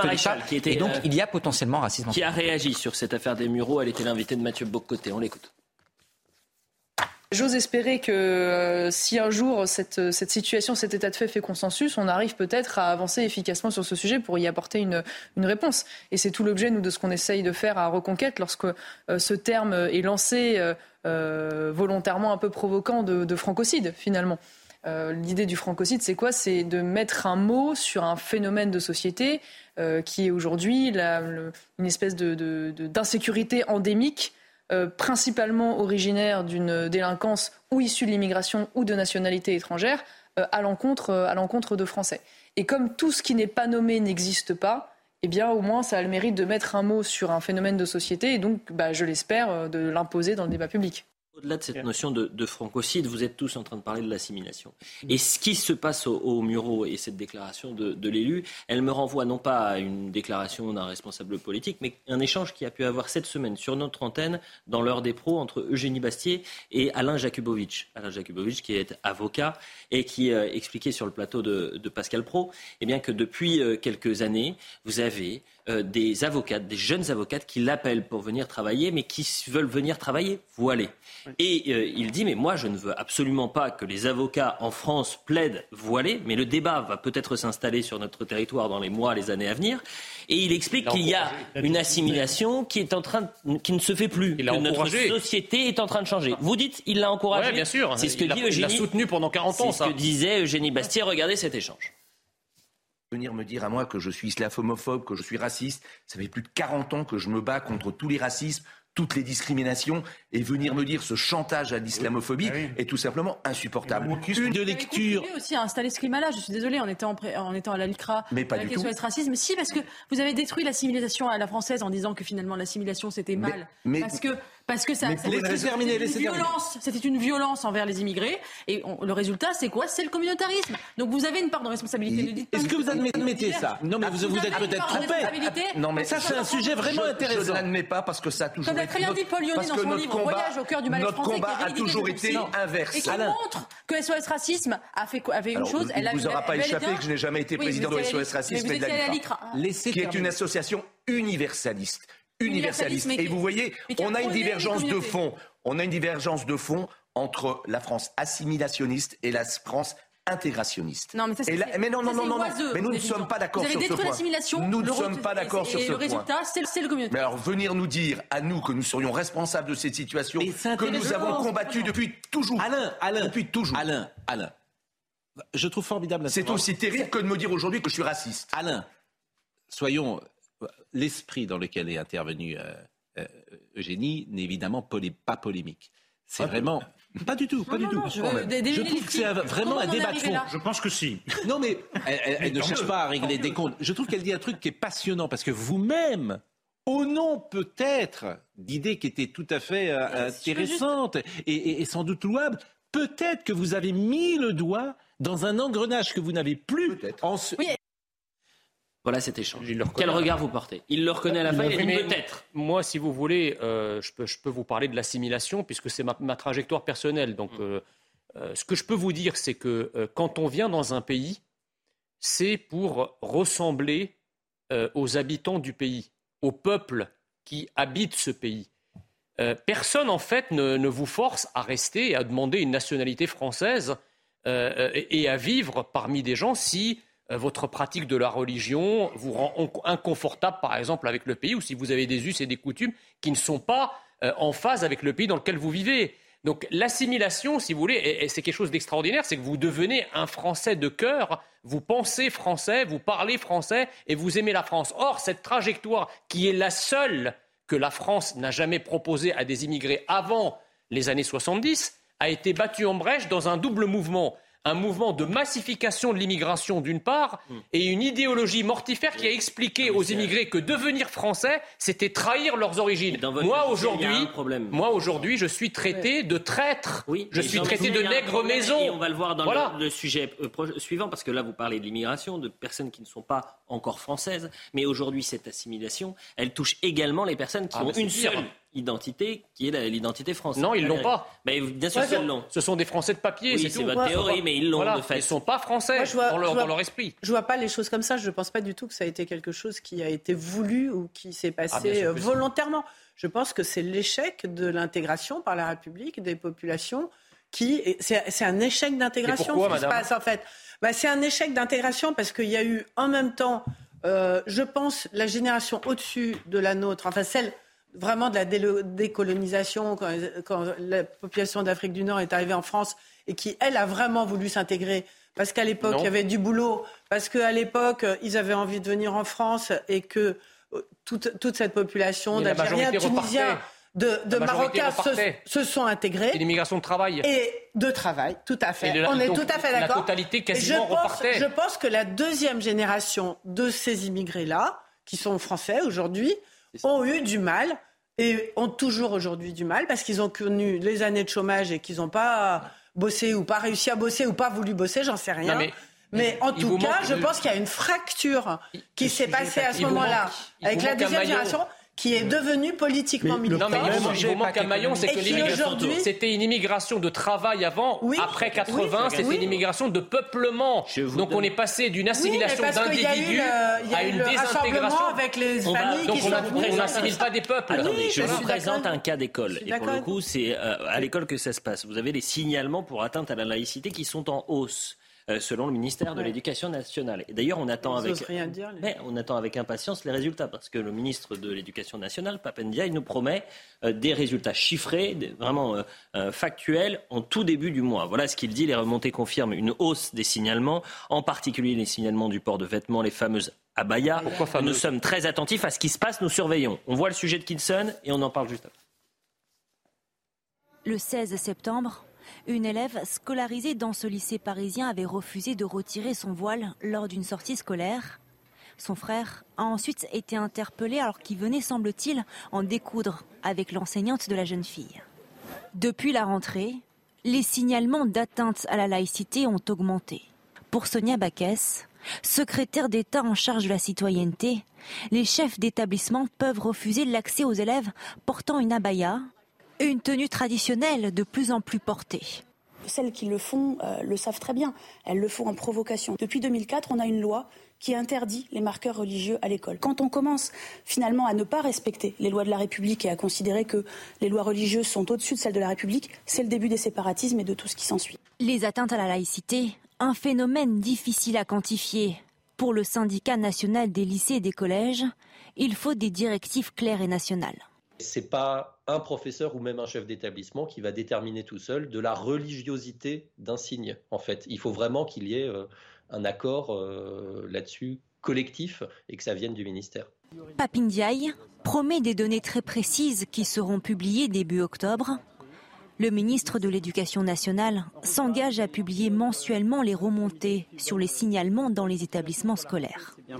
Avant d'avoir votre réaction, Benjamin Morel, je lis euh, un tweet de Gilles William Golnadel qui reprend euh, une euh, information aux États-Unis. Et voilà ce qu'il dit quand la vice-présidente, il parle de Kamala Harris, veut indemniser les victimes du cyclone en fonction de la couleur de peau, présidente du vice-racialiste. Scandale aux USA, silence coupable en France. C'est une information qu'il faudrait qu'on qu'on creuse un, peu plus sur les atteintes à la laïcité. Et on est face à des personnes qui, euh, justement, ne respectent pas les valeurs de la République, mais qui sont françaises. C'est ça qu'il faut comprendre. Et le problème n'est peut-être même pas un problème de laïcité, parce qu'en réalité, la baya, c'est pas a priori un euh, vêtement qui est un vêtement religieux. C'est un vêtement traditionnel. Et donc, il n'est même pas sûr que là, on tombe sous le coup de la loi. Et on reprend le débat là-dessus de tout à l'heure. En réalité, qu'est-ce que c'est l'intégration? Tout à l'heure, on a dit intégration, assimilation. L'intégration, c'est la production d'agents économiques. Dans une société multiculturaliste à l'américaine, c'est pas un problème. Vous venez en abaya à l'école, vous venez même avec un voile, c'est pas un problème. La citoyenneté n'est pas tant pensée. On pense d'abord fabriquer des agents économiques. Dans la société française, l'assimilation, c'est fabriquer des citoyens. Fabriquer un citoyen, ça ne signifie pas renoncer à sa religion. Fabriquer un citoyen, ça signifie trois choses.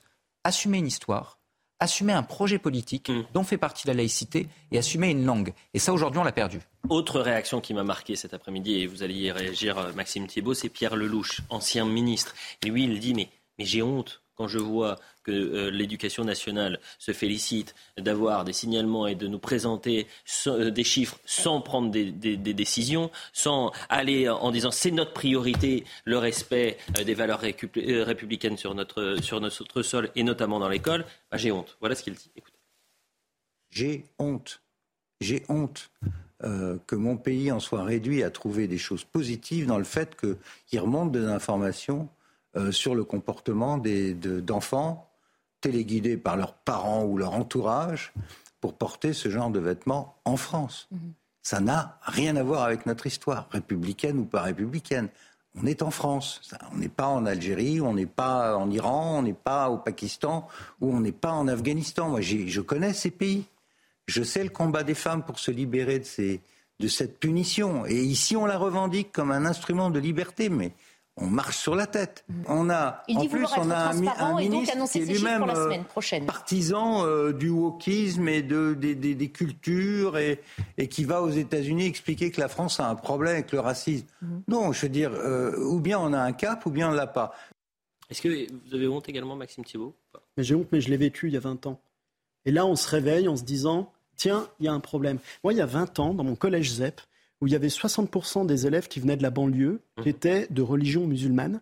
Les parents des zones rurales inscrivaient leurs enfants en langue vivante allemande pour qu'ils ne soient pas mélangés de ces jeunes. Pourquoi? Tout simplement pour qu'ils subissent pas le racisme, parce qu'ils n'étaient pas musulmans, qu'ils n'étaient pas arabes.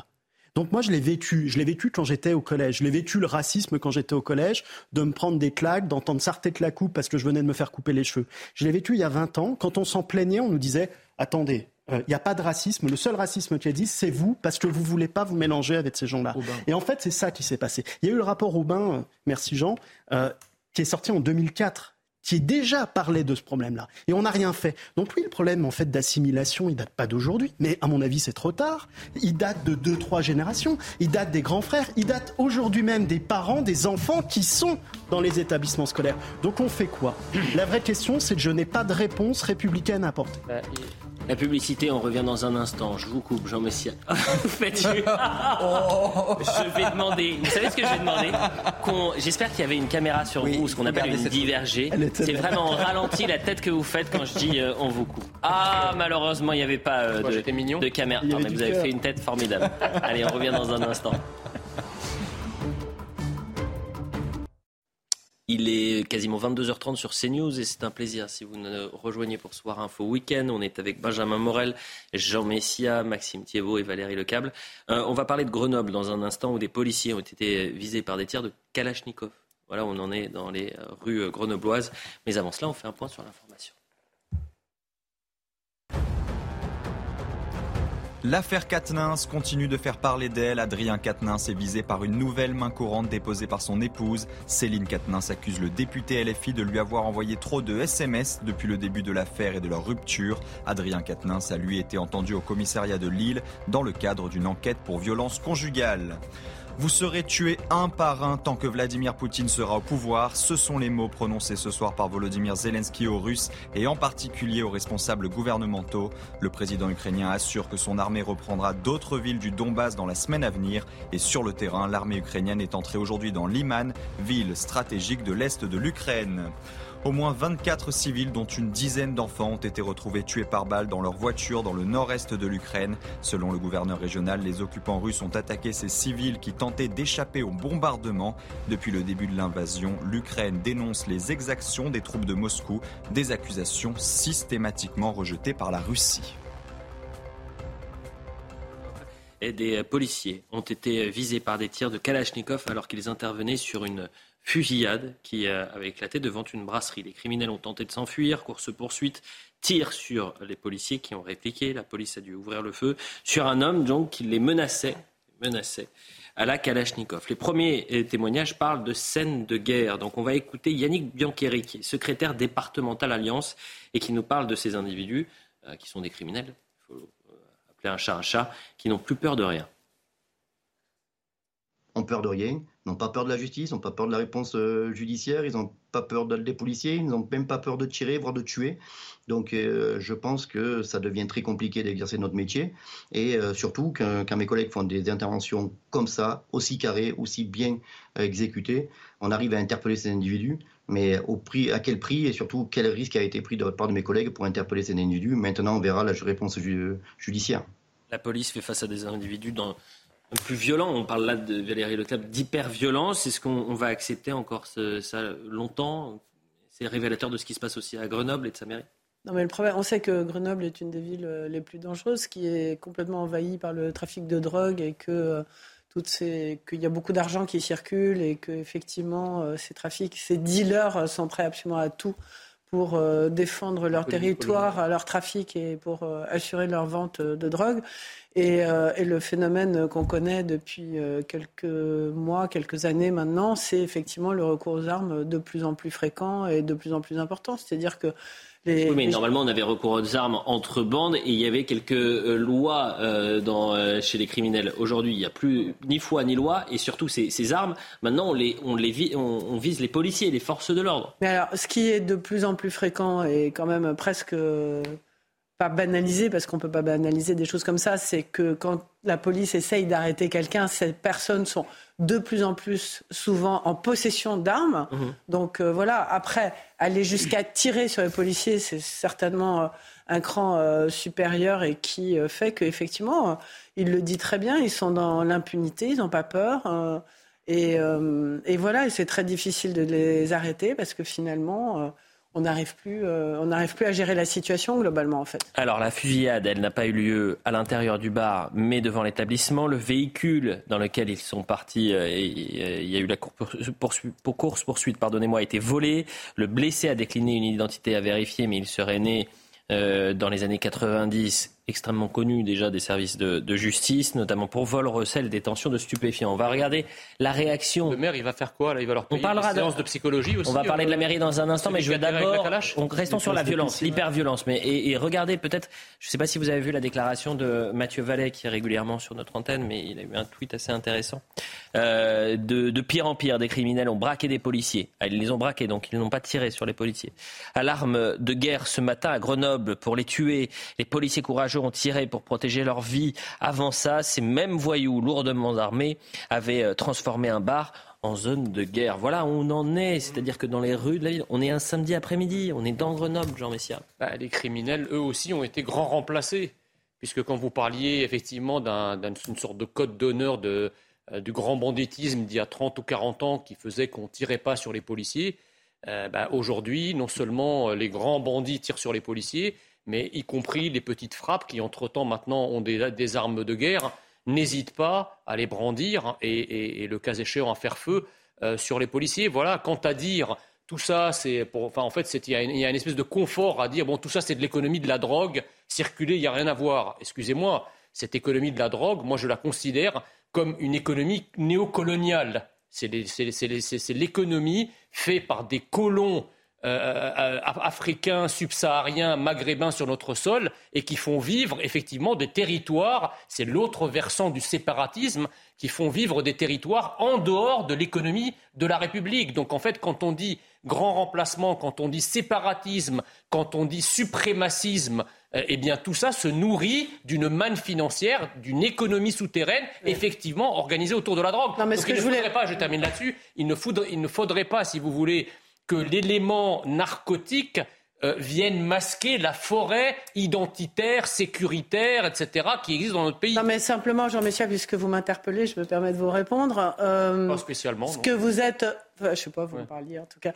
Euh, vous, avez dit vous-même qu'autrefois le grand banditisme ne tirait pas sur la police, mais le grand banditisme s'appuyait déjà beaucoup énormément sur le trafic de drogue. Et ce que je voulais dire, c'est que la quantité de sommes d'argent en jeu font qu'effectivement, il n'y a plus de frontières, il n'y a plus de loi, il n'y a plus, etc. Et je pense quand même que c'est l'élément principal de la violence et euh, de ces méthodes d'utiliser des kalachnikovs particulièrement parce que ce sont des gens qui sont armés jusqu'aux dents et qui ont les moyens de l'être. Et vous avez raison, ce n'est plus entre bandits mais avec la police que l'affrontement a lieu.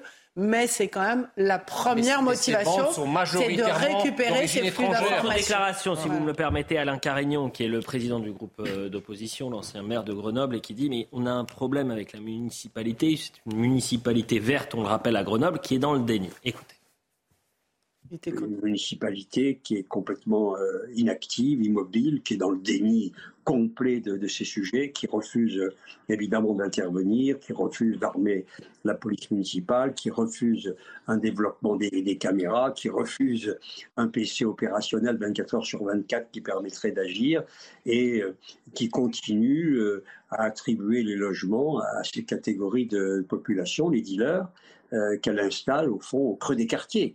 Donc on a, un cumul de ces problématiques qui, fait que, Grenoble euh, vit une, situation très difficile. Est-ce que c'est dans le, logiciel de cette mairie verte, Benjamin Morel, de gérer les questions de sécurité, les questions d'immigration, les questions de criminalité, de trafic de drogue? On rappelle que c'est Éric Piolle qui est la tête de la mairie, que la police municipale à, à Grenoble n'est pas armée dans une des villes les moins sécures de France. Non, c'est clairement pas dans son logiciel, mais je dirais qu'Eric Piolle, euh, et on ne peut pas dire d'un côté la décentralisation c'est bien et s'en plaindre, fait la politique de ses électeurs. Il a été réélu dans un fauteuil. Et donc, dès le moment où vous avez une toute partie de la population qui vote. Avec quel taux d'abstention Exactement.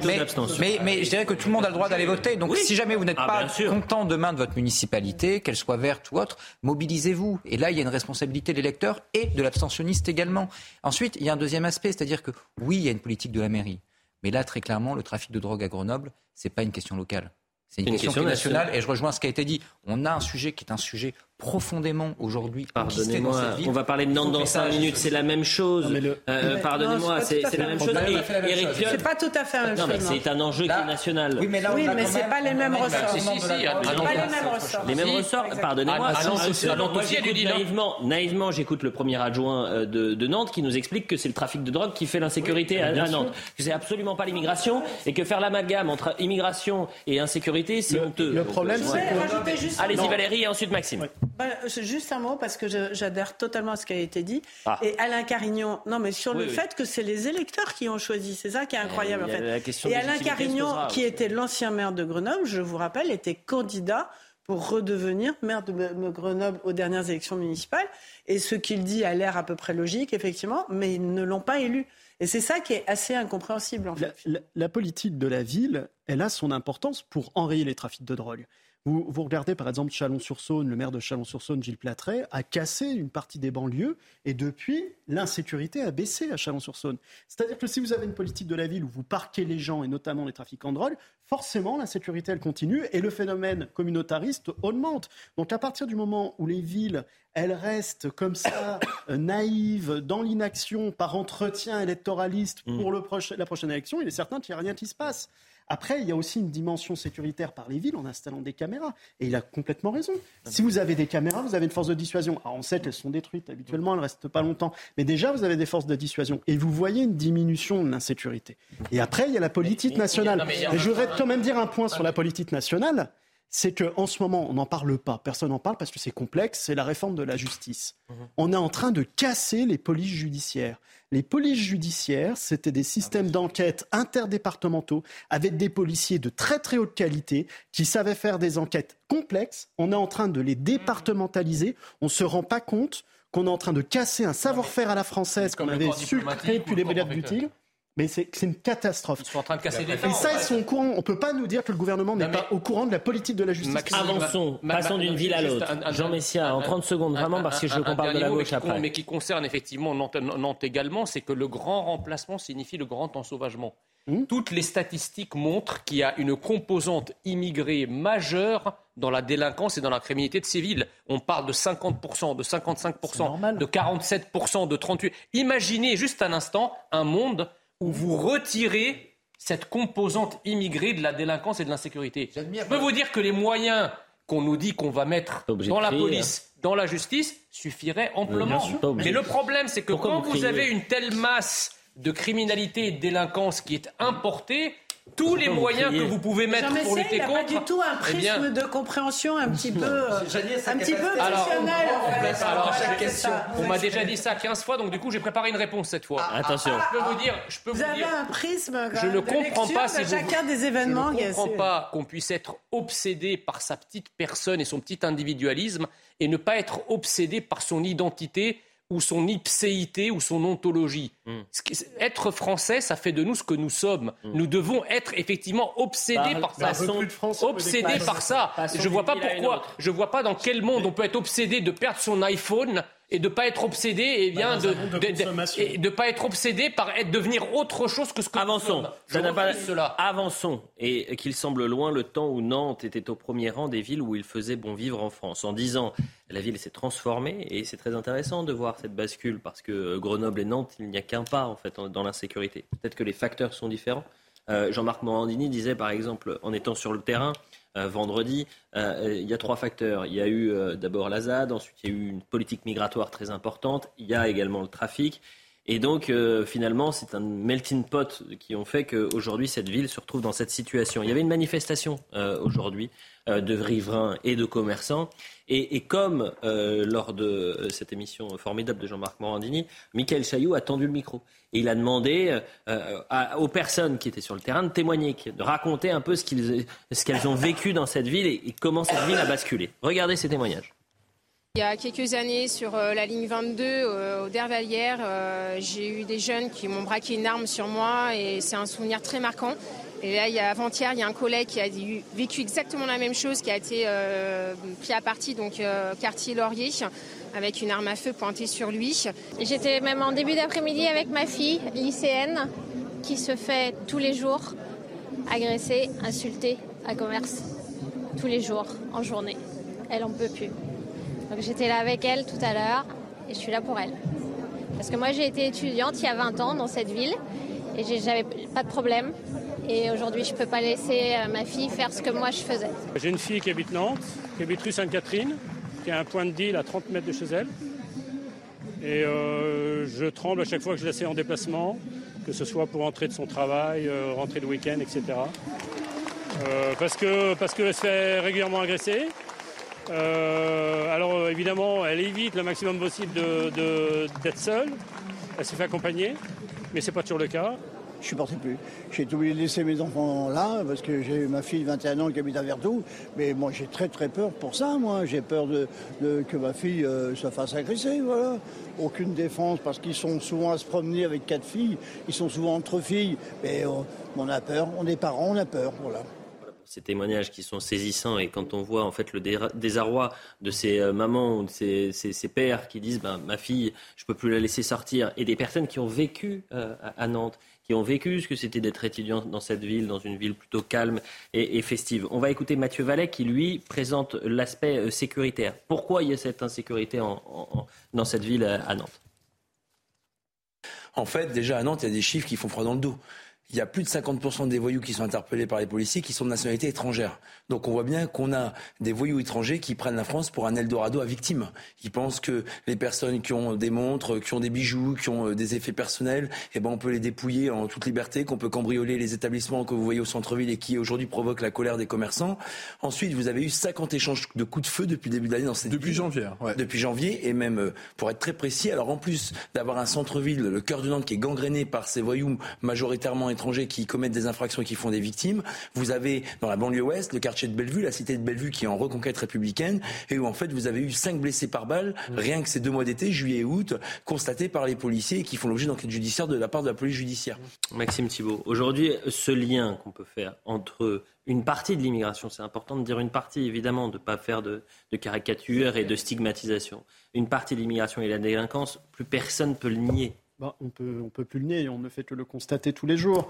Mais ce qu'on appelle l'ensauvagement, c'est quoi? C'est la conséquence d'une décivilisation. C'est-à-dire que des gens sont venus avec leur culture, qui n'a strictement rien à voir avec la nôtre, n'ont pas pu être assimilés, ont dû créer un autre mode d'économie, notamment le trafic de drogue, et aujourd'hui s'installent des États dans l'État, où les Français n'ont plus leur place, où l'État n'a plus sa place. C'est comme ça qu'aujourd'hui, vous avez le PSIG, les pelotons de surveillance d'intervention de la gendarmerie, qui sont obligés d'aller s'entraîner avec les militaires pour apprendre à faire du combat urbain. Mmh. Voilà ce qui est en train de se préparer. Et on sait pertinemment que dans 10-15 ans, on aura des ouvertures de feu à armes lourdes qui arriveront sur des policiers et gendarmes et qu'on en parlera quotidiennement en se disant bah tiens, on a déploré hier soir encore deux gendarmes ou un policier de tué. Et on se dira mais qu'est-ce qu'on fera?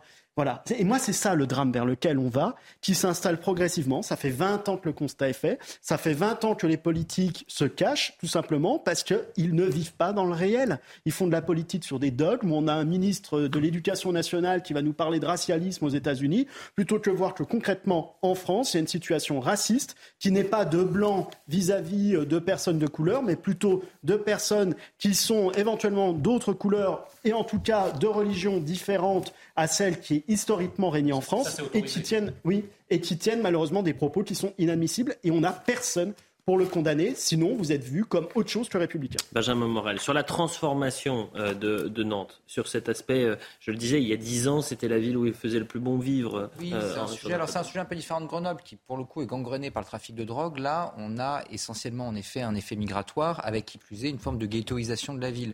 Et on retrouve ensuite, à travers ce trafic de drogue, en réalité trois grands éléments qui aujourd'hui suscitent la violence. En effet, je vous rejoins la question de l'assimilation et d'une immigration qui peut être incontrôlée. Un trafic de drogue qu'en réalité, on ne va pas régler en réglant la question de l'immigration.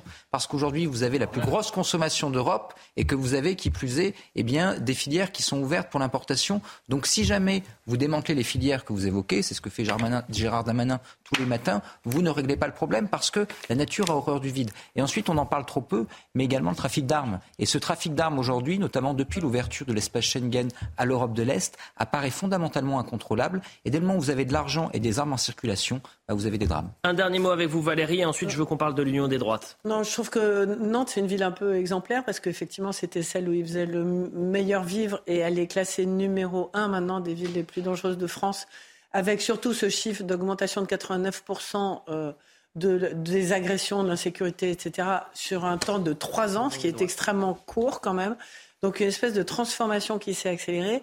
Et le fait notable aujourd'hui, c'est que la maire socialiste de Nantes, Johanna Roland, a demandé un renfort de police. Elle a demandé 80 nouveaux policiers, je crois, pour venir euh, à son secours. Et je crois qu'il y a un phénomène qui n'a pas été souligné, qui est quand même, et dont vous avez parlé, vous, Elliot, qui est celui des zadistes.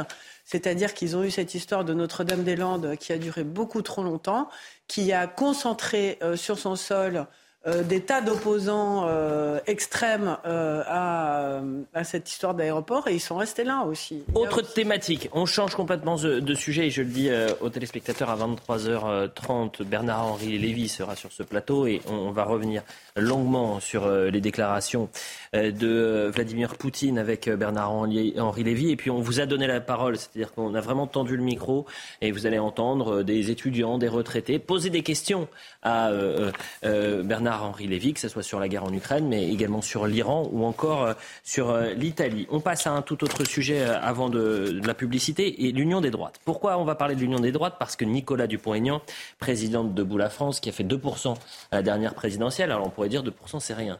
2%, ça représente quand même 700 000 personnes qui ont voté, qui ont mis un bulletin du Pont-Aignan dans, l'urne. il a parlé de l'union des droites. Et c'est très intéressant, il fait le parallèle avec ce qu'il s'est passé en Italie puisque l'Italie a réussi euh, lors des législatives par l'Union des droites à être en tête. Il dit, en gros, je le résume très, rapidement, il n'y a pas une feuille de papier qui, sépare euh, sur les questions régaliennes les LR du Rassemblement national et de Reconquête. Donc à un moment, il va falloir s'allier pour gagner parce que sinon on va perdre. Écoutez-le. Il ne s'agit pas de revenir sur les responsabilités partagées des uns ou des autres, sur les mots qui ont blessé mais de dépasser tout cela pour demander droit dans les yeux, droit dans les yeux, l'union des républicains, des souverainistes, des patriotes, l'alliance de la dernière chance pour la France. Alors oui, Jean Lassalle, Florian Philippot, Laurent Vauquier, Marine Le Pen, Éric Ciotti, Marion Maréchal, Éric Zemmour, Michel Onfray, Rachida Dati, Nadine Morano, François-Xavier Bellamy, Jordan Bardella, tant d'autres. Oui, je m'adresse à vous, vous qui avez la passion de la France. Franchement, droit dans les yeux, il y a moins de différence entre nous tous qu'entre Silvio Berlusconi, Matteo Salvini ou Giorgia Meloni. La seule différence, c'est qu'elle a gagné et que nous avons perdu. Sur les questions régaliennes, est-ce qu'effectivement il y a la possibilité d'union des droits de Jean Messia? Est-ce que c'est jouable ou c'est un fantasme? C'est-à-dire que la France n'est pas l'Italie, ça n'arrivera jamais. Bah, Écoutez, moi je pense qu'il n'y aura rien de, possible de ce côté de l'échiquier euh, sans le formidable socle populaire et social constitué par le Rassemblement national, sans la formidable expérience de gouvernement, de gestion euh, des républicains, hein, puisqu'ils ont, ils ont gouverné quand même la France pendant plus d'une quarantaine d'années, et sans la colonne vertébrale idéologique et dogmatique euh, de Reconquête et d'Éric Zemmour. Donc effectivement, ce qui, ce qui, pourrait faire gagner en France, c'est une sorte de rassemblement républicain pour la Reconquête. Mmh. Euh, mais par contre, si vous voulez, le problème, c'est que je n'aime pas ce concept d'union des droites, euh, parce qu'en réalité, le Rassemblement national se dit ne pas être de droite. Mmh. Et de fait, il a un programme, social. Il a un programme économique qui est effectivement qui le situe plus à gauche euh, qu'à droite. Donc Marine Le Pen elle-même dit qu'elle n'est pas, qu'elle n'est pas de droite. Donc si on exclut Marine Le Pen et le Rassemblement national de cette alliance, qu'est-ce qui reste? Il reste rien. Donc, si vous voulez, l'idée est bonne, mais le concept d'union des droites, quelle droite si vous excluez le Rassemblement national? En une minute avant la publicité, les trois vont réagir. Valérie en premier. Non, rapidement, il y a juste un problème, c'est que les Républicains ont dit tout de suite qu'il en était hors de question pour eux. les Républicains, ils font 4%, donc à un moment, ils vont peut-être se réveiller en se disant qu'il va falloir s'unir. Oui, mais bon, euh, Nicolas Dupont-Aignan, il fait 2%, donc dans ces cas-là, son appel... Bah, D'où le fait qu'il se réveille peut-être aussi. voilà. Donc, les Républicains ont tout de suite dit non. Et alors, je ne sais pas pourquoi il a cité alors, Nadine Morano, je comprends mieux, ou Eric Sotti, je comprends mieux. Mais Rachida Dati, je ne suis pas tout à fait sûre qu'elle soit ravie d'être dans le lot euh, des gens qui ont été cités euh, par euh, Nicolas de La droite républicaine, Donc ce que je veux dire, c'est qu'aujourd'hui, pour l'instant, cette digue-là, elle existe encore. Donc il faudrait une fracture des républicains et garder que ceux qui sont à la droite. 20 secondes, Maxime Thiebaud.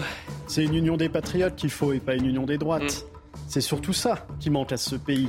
Et le problème, c'est qu'avec des Dupont-Aignan qui nous annoncent des unions des droites et puis qui, lorsqu'il faut les passer concrètement rétro-pédale, bah forcément, on ne va pas y arriver. On vous coupe la chic, Benjamin Morel. La publicité, on revient dans un instant. On parlera de la double affaire. Adrien Quatennens c'est euh, l'affaire Bayou. Euh, et finalement, la gauche qui est toujours empêtrée dans ces dossiers-là.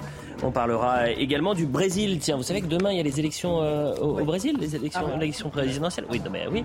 Et Neymar a soutenu Bolsonaro. Est-ce que vous imaginez un jour Kylian Mbappé soutenir un, responsable politique Marine Le Pen bah, C'est parce qu'il est trop riche. La publicité. Quasiment 23h sur CNews, ravi de vous retrouver pour euh, Soir Info Week-end, la dernière heure. Et dans l'actualité aujourd'hui, la gauche, toujours empêtrée dans les dossiers, Adrien Quatennens et Julien Bayou sur fond de violence conjugale. Le député LFI a été euh, entendu lundi alors qu'une seconde main courante a été déposée par son ex-épouse. Et dans le même temps, malgré les accusations de cabale contre l'élu vert, la direction du parti Europe Écologie Les Verts réaffirme sa confiance dans cette fameuse cellule interne. On en parle donc euh, dans un instant. Demain, les Brésiliens sont appelés aux urnes. Premier tour de la présidentielle et un face-à-face entre Jair Bolsonaro et Lula. Le président sortant Bolsonaro a reçu un soutien de taille, la star du ballon Neymar, provoquant une pluie de réactions sur Internet. Alors est-ce que ça vous étonne? Est-ce qu'un sportif peut s'engager politiquement? Faut-il hors jeu? La réponse juste après euh, le JT. Et puis Bernard-Henri Lévy sera l'invité de Soir Info Week-end. Le philosophe est de retour d'Ukraine et va nous donner son avis sur le discours de Vladimir Poutine hier. Et il répondra à vos questions, puisqu'on vous a donné euh, euh, la parole sur euh, l'Iran, sur l'Ukraine bien sûr, mais également sur, mais également sur l'Italie. Allez, le point sur l'info et ensuite je vous présente les invités.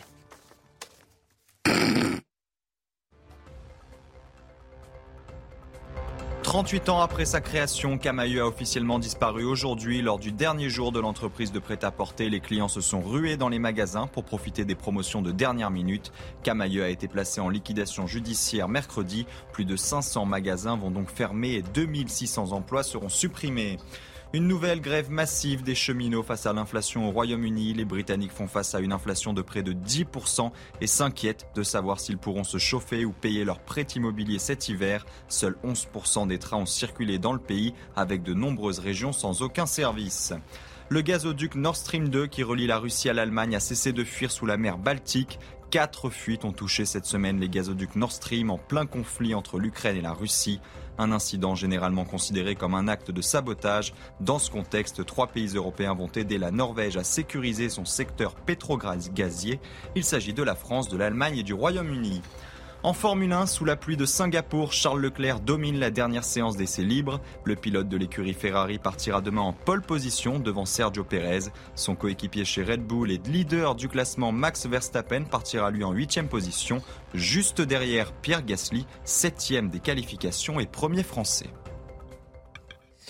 Allez, on va parler de la gauche à présent et nous avons du euh, nouveau dans les deux affaires qui bousculent la gauche. D'abord, l'affaire Julien Bayou. Et on apprend euh, aujourd'hui que la direction d'Europe Écologie Les Verts réaffirme cette confiance dans la cellule interne du parti chargée des violences faites aux femmes, dont le travail avait été remis en cause par l'avocate de Julien Bayou et on l'avait entendu cette semaine. Donc on va écouter euh, Arthur Muriot qui revient sur ce premier dossier. Et ensuite on parlera de l'affaire Katmans un collectif féministe informel, composé notamment de proches de euh, Sandrine euh, Rousseau, avait un objectif, eh bien, recueillir un maximum de témoignages d'ex-compagnes de Julien Bayou, que ce soit par des emails envoyés ou par des rencontres lors d'événements ou de soirées. Euh, elle voulait une seule chose, c'était le faire tomber. Il y aurait eu une pression réelle sur l'élu écologiste depuis trois ans. Et ce que révèle Libération, c'est qu'une des membres de ce collectif informel fait partie de la cellule interne euh, du parti chargé des violences faites aux femmes, cette même cellule qui enquête sur Julien Bayou. Mais, euh, comme vous l'avez dit, Elliot, pas de problème pour Europe Écologie Les Verts. Il n'y a pas de conflit euh, d'intérêts. Ils renouvellent leur confiance dans cette cellule interne, mais il y a quand même une nuance, parce que c'est ce que dit le parti. Un audit réalisé par un organisme externe indépendant, prévu bien avant l'affaire, sera fait informations concernant Julien Bayou. Et dans un instant, on va parler d'Adrien Quatennens. Sur ce premier dossier, quel regard vous portez, Valérie Lecable? Je trouve ça absolument terrifiant, cette histoire de cellule interne d'investigation qui est menée en plus par Sandrine Rousseau, qui gagne évidemment le poste de Julien Bayou. Donc, avec quelle indépendance d'enquête et d'esprit, et surtout cette espèce de tribunal euh, politique, en fait, euh, qui se permet d'enquêter pendant trois ans sur la vie privée euh, de quelqu'un. Sincèrement, je pense qu'on est vraiment... Dans le but de le faire tomber, hein. C'est même pas on enquête. Dans le but de le faire tomber. Voilà, l'idée c'est de, de, taper sur Julien Bayou. Ce qui est absolument scandaleux, si vous voulez, c'est que le sujet des violences sexuelles est un sujet important qui concerne toutes les femmes et que cette espèce de néo-féminisme qui mélange tout et qui d'ailleurs, ça vous fera plaisir, euh, défend en même temps le communautarisme, etc., et ah. qui est tout sauf... Voilà, il est content. Donc, en fait, euh, non, mais là, en l'occurrence, sur ce point particulier, c'est absolument inadmissible d'être jugé parti de cette façon-là et en dehors de la justice. Si Julien Bayou a quelque chose à faire avec des violences sexuelles, il doit être porté devant la justice de façon en présomption d'innocence. Enfin, je ne sais pas, vous donnerez votre avis. Vous êtes sur la ligne d'Elisabeth Badinter, qui a été, euh, qui a été attaquée toute la semaine par euh, les néo-féministes. Je suis complètement sur la ligne d'Elisabeth Badinter. Vous direz que j'ai. Vous êtes sur la ligne du bon sens, dirons-nous. Ou diront certains. Moi, je ne permettrai pas de le dire. En revanche, en revanche. Une guerre de génération, je pense. Mais je pense sincèrement je pense qu'ils vont beaucoup trop loin. Il y a quand même un élément essentiel à rappeler, c'est que là, on a un risque de cabale en réalité. Mhm. Il y a une cabale qui s'est organisée contre M. Bayou. C'est un véritable totalitarisme. Si on n'est pas capable de rappeler les principes essentiels de notre État de droit, à savoir la présomption d'innocence, le droit à un débat contradictoire, etc., eh bien, c'est là où la privatisation de la justice qu'a dénoncé à juste titre M. Dupont-Moretti, elle montre le pire. Et en fait, ce qui me terrifie, moi, en tant qu'avocat, c'est de voir depuis des années ce relativisme être nos principes, qui ne sont devenus que des petites valeurs, capables d'être supprimés face à d'autres valeurs, qui sont celles de la prédominance, de, de la prééminence de la parole d'une femme victime. Et il faut faire attention. La prise en compte des victimes, elle existe, et il faut la tenir, mais attention à ne pas il n'y a même pas de plainte contre Parce que là, on a des présomptions de culpabilité. Il n'y a pas de plainte contre Julien Mais c'est ça qui est terrible. Écoutons Marion Maréchal. pas la prééminence d'une femme. c'est ça qui est terrible. C'est l'affaire Bayou. C'est Écoutons Marion Maréchal sur l'affaire Bayou et plus précisément sur Sandrine Rousseau, euh, qu'il faut prendre très au sérieux, dit-elle. Je la prends très au sérieux parce que même si évidemment on en rit sur le moment et que on, voit des, polémiques, dérisoires finalement autour de ces propos, on se rend compte que euh, ces gens il y a 15 ans ou 20 ans n'existaient pas. Puis euh, petit à petit ils ont euh, pénétré les sciences sociales dans les universités jusqu'à en devenir dominants. Puis ensuite ils sont rentrés en politique dans des partis marginaux. Ensuite ils sont ils ont monté dans les urnes et puis ils sont entrés dans des coalitions. et demain ils seront probablement nos ministres. Allez-y. Non, mais c'est-à-dire ce, déballage de la vie privée d'un homme ou d'une femme de manière générale, c'est quand même assez, hallucinant. Enfin, demander, si vous voulez, à, à, toutes celles qui ont partagé la vie de Julien Bayou de venir témoigner contre lui, mais où est-on? Moi, je crois qu'il s'agit d'une sorte de totalitarisme, un totalitarisme sexiste, mais pour le coup sexiste contre les hommes, au sein d'Europe Écologie Les Verts. Et je, je, suis parfaitement d'accord avec, euh, avec ce que tu disais euh, il y a un instant, Maxime. Mais le problème, c'est que nous avons affaire à, une idéologie, c'est une idéologie totalitaire. Or, une idéologie totalitaire. vous tutoyez les gens. Une, idéologie totalitaire, qu'est-ce qu'elle dit? Elle dit finalement que la fin justifie les moyens. C'est-à-dire qu'à partir du moment à partir du moment le grand tutoiement, vous, c'est à, partir de 23 h c'est le grand tutoiement. C'est un sujet sérieux. mais... Je constate que vous ne mais excusez-moi, c'est sérieux. Vous, tutoyez les gens, vous. Bah, oui, euh, on a pas élevé les cochons. Oui, vous été tutoyé tout à l'heure. Non, bah, pas du tout. Ah, effectivement, revenons aux, choses sérieuses. Non, mais ce que, ce que je veux dire par là, c'est que euh, nous avons aujourd'hui affaire à une, à une véritable idéologie totalitaire pour laquelle, comme toutes les idéologies totalitaires, la fin justifie les moyens. C'est-à-dire qu'à partir du moment où l'objectif recherché est considéré comme noble, tout ce que vous pouvez faire, y compris hors la loi, à côté de la loi, contre la loi, eh bien, est accepté. Il faut vraiment recontextualiser, je pense, pour qu'on arrive bien à, comprendre déjà sur la forme que ce sont deux affaires différentes, l'affaire Bayou et l'affaire Katniss. Mais revenons sur l'affaire Bayou un instant. Vous avez un groupe de féministes qui pendant trois ans, donc ce groupe, va enquêter sur Julien Bayou et sur ses mœurs et ses euh, relations et ses femmes. On est d'accord. Dans, dans ce groupe, il y aurait l'une d'entre elles qui euh, aurait intégré cette cellule interne à Europe Écologie Les Verts qui gère les dossiers, qui fait la justice avant que justice soit rendue. C'est ça qui est en train de se passer chez Europe Écologie Les Verts. À quel point ce dossier tout ça euh, avec comme chef de file Sandrine Rousseau. Donc à quel point, moi c'est ça la question sur les Verts, ce dossier-là va faire perdre en crédibilité ce parti. J'ai peur que ça ne fasse pas fondamentalement perdre en crédibilité, que ce soit même pire. Tout à l'heure, euh, j'ai un point d'accord et un point de désaccord avec Marion Maréchal. Elle dit demain, on a peut-être la future présidente de la République ou Sandrine Rousseau, Premier ministre. En réalité, je ne pense pas que Sandrine Rousseau vise euh, un poste. en tout cas, je ne pense pas qu'elle veuille devenir demain présidente de la République. Son objectif, elle mène très très bien la bataille dans cet objectif, c'est la bataille culturelle. Elle ouvre, il y avait un très très bon papier dans le Figaro, Thierry Lenz là-dessus, elle ouvre la fenêtre d'Overton. C'est-à-dire que ce qui nous apparaissait comme étant totalement fou il y a quelques mois, mhm. aujourd'hui apparaît relativement modéré au vu des dernières folies. Et là, cette affaire, en réalité, nous fait penser que, au bout du compte, le fait pour Adrien Quatennens de devoir peut-être démissionner de son poste de député parce qu'il y a euh, une main courante, bah, c'est pas si grave parce que là, on arrive dans tel n'importe quoi avec l'affaire Bayou que la qualification juridique est même plus suffisante. Et là, on a un vrai problème. Affaire 1, affaire Bayou. Affaire 2, Adrien Quatennens. Ça, c'est l'autre actualité du côté de la France insoumise. Et c'est encore plus, euh, si vous voulez, grave du côté d'Adrien Quatennens. Pourquoi? Parce qu'il y a une seconde main courante qui a été déposée. Parce qu'Adrien Quatennens a avoué, c'est-à-dire qu'il a reconnu avoir giflé sa femme et euh, était plutôt pressant euh, par message. C'est le, le cœur d'ailleurs de cette seconde main courante. C'est des harcèlements euh, par, par texto, par SMS. Donc on est face à une personne qui avoue, une personne qui a été violente et finalement une personne qui est euh, soutenue euh, par les députés qui ont été les premiers à condamner les actes de Damien Abad, par exemple, ou Gérald Darmanin, deux personnes que la justice n'a jamais condamnées et qui ont toujours plaidé euh, euh, non coupables et euh, plaider, porter leur innocence. C'était l'année dernière et qu'il n'y a plus rien eu depuis. Arthur Muriot. C'est pas grave. Arthur Muriot nous réexplique l'affaire, cette fois-ci, Katnins. Deuxième main courante qui date du 24 septembre dernier, donc samedi dernier, elle a été déposée là encore par Céline Quatennens, l'épouse d'Adrien Quatennens.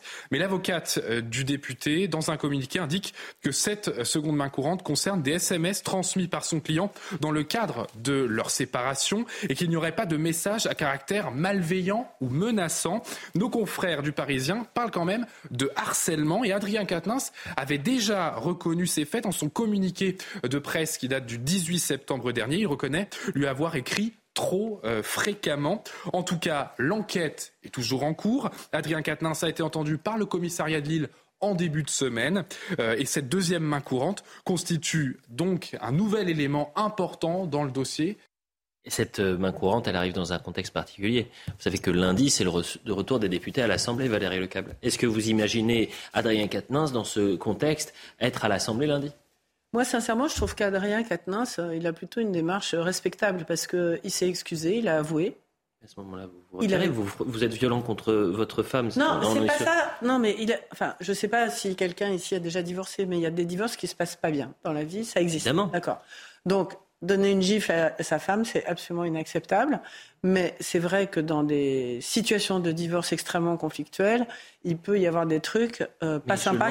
mais je suis totalement d'accord avec vous. Et là, on est en train de parler de harcèlement par SMS. Ça peut être des Donc, femmes qui giflent les hommes, d'ailleurs. Ça peut être aussi des femmes qui. Ce que je veux dire, Valérie, c'est quand vous avez été le premier, a été, euh, quand vous avez été en première ligne pour euh, défendre les femmes victimes de violences conjugales, à être le premier à dire chaque violence est une un premier pas vers le, le, féminicide. De par son positionnement politique et de par le parti auquel il, il ah appartient, c'est totalement inacceptable par rapport à, à ce qu'ils défendent et à tout ça. Après, si vous voulez, je trouve que Qu'est-ce que vous voulez qu'il fasse de plus? Il s'excuse, il reconnaît, il dit oui, je l'ai fait. vous il avez demandé la démission de Darmanin, d'Abad et tout consort. à ce moment-là, vous faites de même. Mais là, attendez, c'est pas du tout la même situation. Excusez-moi. Ah non, puisque là, vous avez quelqu'un qui reconnaît. Euh, Damien Abad, c'est quelqu'un qui a toujours dit je suis innocent et que justice oui, mais ce dont on le soupçonnait mhm. était euh, autrement plus important et grave. Mais je suis d'accord avec vous, puisqu'on parlait d'un viol. Mais en, revanche, pour Damien Abad, il a été obligé, euh, en quelque sorte, de, revenir sur sa, son, son intimité première c'est-à-dire qu'il pouvait expliquer que son handicap l'empêchait d'avoir de, d'avoir ce. Là, il s'est mis en retrait également. Ce que je veux vous dire, c'est que dans la démarche qu'il adopte, moi, étant donné la situation. Je pense qu'il fait ce qu'il doit faire. Vous pensez qu'il fait ce qu'il doit faire euh, aujourd'hui, Adrien D'accord avec votre analyse. Il y, a, il y, a, une personnification, il y a une personnalisation pardon, à avoir dans chacun des dossiers. Il faut comprendre la complexité des relations humaines. Il faut comprendre aussi que bah, il a dit ce qu'il avait à dire dans un contexte politique qui lui est très défavorable, regard des positions politiques qui sont celles de son parti. Mais qu'il a prise, c'est pour ça que je vous dis ça. C'est bien évidemment que tout le monde doit respecter la présomption d'innocence, pas faire autrement. Euh, comprendre la vie privée, respecter la vie privée de chacun, Là, maintenant, ne pas dans un... différencier les deux. Si je peux terminer ma phrase, bien sûr, il se trouve maintenant juste dans, un, dans une difficulté qui est celle d'une guerre d'avocats. C'est-à-dire qu'il y a des conseils de toutes parts, et notamment du côté de son ex-compagne ou de, sa compagne, je ne sais pas s'ils sont toujours ensemble, enfin, bref, euh, son ex-compagne, euh, c'est qu'elle doit lui dire maintenant, il faut faire rentrer des éléments à charge. Donc tout ce qui peut constituer un harcèlement, une violence ou autre doit faire l'objet d'une plainte ou d'une main courante. Ce sont des stratégies assez classiques lorsqu'on est amené à défendre dans ce cas de situation. Et c'est malheureux, c'est que peu importe l'élément, il sera monté forcément en épingle sur les plateaux télé parce que c'est un personnage public dont il sera sujet à discussion et forcément lui sera défavorable au regard de son parti politique et de son histoire politique. Donc ça va être très très compliqué pour lui aujourd'hui et c'est pour ça que je pense, et c'est très bien ce que vous avez dit, c'est qu'il faut revenir aux principes essentiels qui sont ceux de la présomption d'innocence et aussi de la sérénité du débat judiciaire. C'est-à-dire que la vérité judiciaire, elle doit se faire dans le prétoire et c'est seulement dans le prétoire qu'elle doit se faire. Je suis d'accord avec ce qui a été dit et je rajouterai un point, c'est qu'il faut que ça s'arrête. C'est-à-dire que si jamais, vous disiez tout à l'heure, Adrien Quatennens l'a bien cherché, grosso modo, parce qu'il a fait. Jamais dit ça. Non, mais grosso modo, c'est normal ce qui lui arrive. non, j'ai jamais dit ça non plus. Moi, je suis très mal à l'aise par rapport à ça. Vous savez, vous voulez que je vous donne mon avis? Je déteste parler. Ce sont des affaires privées. On est absolument d'accord. Et, c'est odieux de, de parler. Affaire, ça. mais c'est malaisant de parler. Mais c'est lui qui a avoué. Il faut que ça s'arrête parce que si jamais on considère que, grosso modo, c'est bien fait pour Adrien Quatennens parce qu'il avait, il avait visé Damien Abad et qu'à partir de là, toute la classe politique se jette sur lui. Le prochain, se trouvera dans la même situation. C'est-à-dire que si la prochaine victime de euh, ce lynchage médiatique se retrouve aujourd'hui à demander la tête d'Adrien Quatennens, on lui ressortira la vidéo. Et aujourd'hui, on a une politique qui s'entre-dévore sur ce sujet-là. Ce qui, est incroyable, c'est que... Je vous laisse Un point, une seconde. Ce qui pêche dans sa posture, c'est que, étant donné ses positions politiques, il doit être dans une posture d'exemplarité. C'est ça. C'est ça qui est compliqué dans, son positionnement, en fait. On ne peut pas avoir joué le souverain pontife euh, non, mais il y a un principe d'exemplarité, c'est ça. Morale, avoir érigé des, des grandes règles auxquelles on veut faire, ah ben, qu'on veut appliquer à tout le monde. et lorsque nous, et lorsque la personne qui a édicté ces règles tombe dedans. je suis d'accord avec vous. J'entends la volonté politique. J'entends la volonté politique d'entre guillemets renvoyer leur arrêter ça. Mais on l'arrête pas avec celui qui a érigé ses règles. Mais le problème aujourd'hui, c'est que vous avez Aurore Berger qui dit la même chose d'Adrien Quatennens que ce qu'Adrien Quatennens disait de Damien Abad. Le jour où ça tombe sur la REM, eh ben, la REM va se retrouver également la main en place. Mais c'est déjà tombé sur la REM. Ça tombe sur la REM, LR et Reconquête vont dire la même chose. Non, je suis pas d'accord avec ça. Et on est dans quelque chose qui est sans fin. Non, non, je suis pas d'accord avec ça. Une chose est de dénoncer le double discours de quelqu'un celui qui érige des règles et qui lui-même ne les respecte pas, ça, c'est ça je fais que dénoncer. Et autre chose est d'ériger soi-même des règles que l'on ne respecte pas. C'est quand même pas pareil. Non, je suis désolé. Parce que Katnins, pas tous en même temps, s'il vous plaît. Katnins c'est un successeur potentiel de Jean-Luc Mélenchon. On est bien d'accord. Sandrine Rousseau était. était. Euh, Imaginez Adrien La vie est longue, on verra bien. Euh, Sandrine, Sandrine Rousseau, Sandrine Rousseau aspire à d'autres destinées. Elle était candidate face à Yannick Jadot aux primaires. Et moi, ce qui me choque dans tout ça, et je suis d'accord avec ce qui vient d'être dit, c'est qu'on on est en train de transformer le combat politique en combat privé et personnel. c'est ça qui va pas, en fait. ça ne va pas. C'est pas possible. Mais pardonnez-moi. Bah, la, cellule d'enquête, machin, les mains courantes, truc muche. C'est pas j'ai quand même l'impression que ce tribunal médiatique est alimenté par une partie des responsables politiques qui a été alimenté ces derniers mois est euh, en quelque sorte une machine aujourd'hui qui devient quasiment inarrêtable. C'est une machine folle et qui est entretenue, je le disais, mais qu'aujourd'hui, ce tribunal médiatique est presque plus important que euh, la décision de justice. Je m'explique. Demain, Adrien Quatennens euh, s'il y a non-lieu ou pas, qu'il y ait non-lieu ou non, ou même pour Damien Abad, ou même pour Gérald non, Darmanin. s'il attend un peu, ça, va, ça, ça passe aussi. Quand mais euh, vous avez toutes les, toute la presse qui, aura, qui auront fait des, des unes sur Adrien Quatennens, sur euh, Julien Baliou, Gérald Darmanin, consort, etc. Et je suis pas sûr qu'il ferait la même chose s'il y a marqué non-lieu pour, Mais bien sûr, mais la vraie inquiétude que j'ai, moi, c'est cette médiatique. privatisation complète de la justice.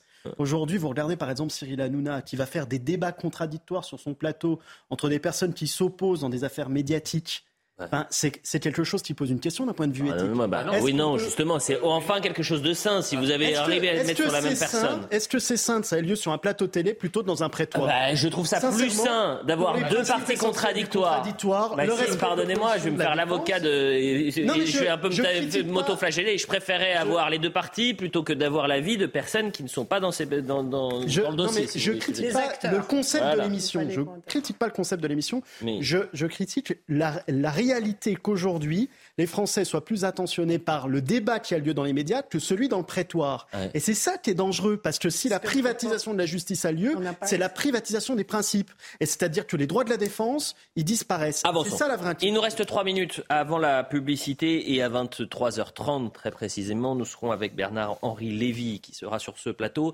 Vous lui avez posé des questions, il va y répondre sur euh, l'Iran, sur l'Ukraine bien évidemment, ou encore sur l'Italie. Mais avant cela, puisqu'il reste deux minutes, le Brésil, plus grand pays d'Amérique latine, est appelé ce dimanche aux urnes. Avec un face-à-face, vous avez Lula, ex-président, et Jair Bolsonaro. D'ailleurs, l'histoire de Lula est fascinante. Ça, peut être un film quand même. C'est un homme euh, qui a, une histoire. Qui revient de prison. Mais c'est qui revient de prison. Et qui va peut-être être président là, sans doute. Hallucinant. Et euh, Jair Bolsonaro. Et euh, Neymar, star du foot parisien, brésilien bien sûr, a repris sur les réseaux sociaux une chanson appelant à voter pour Bolsonaro. Regardez.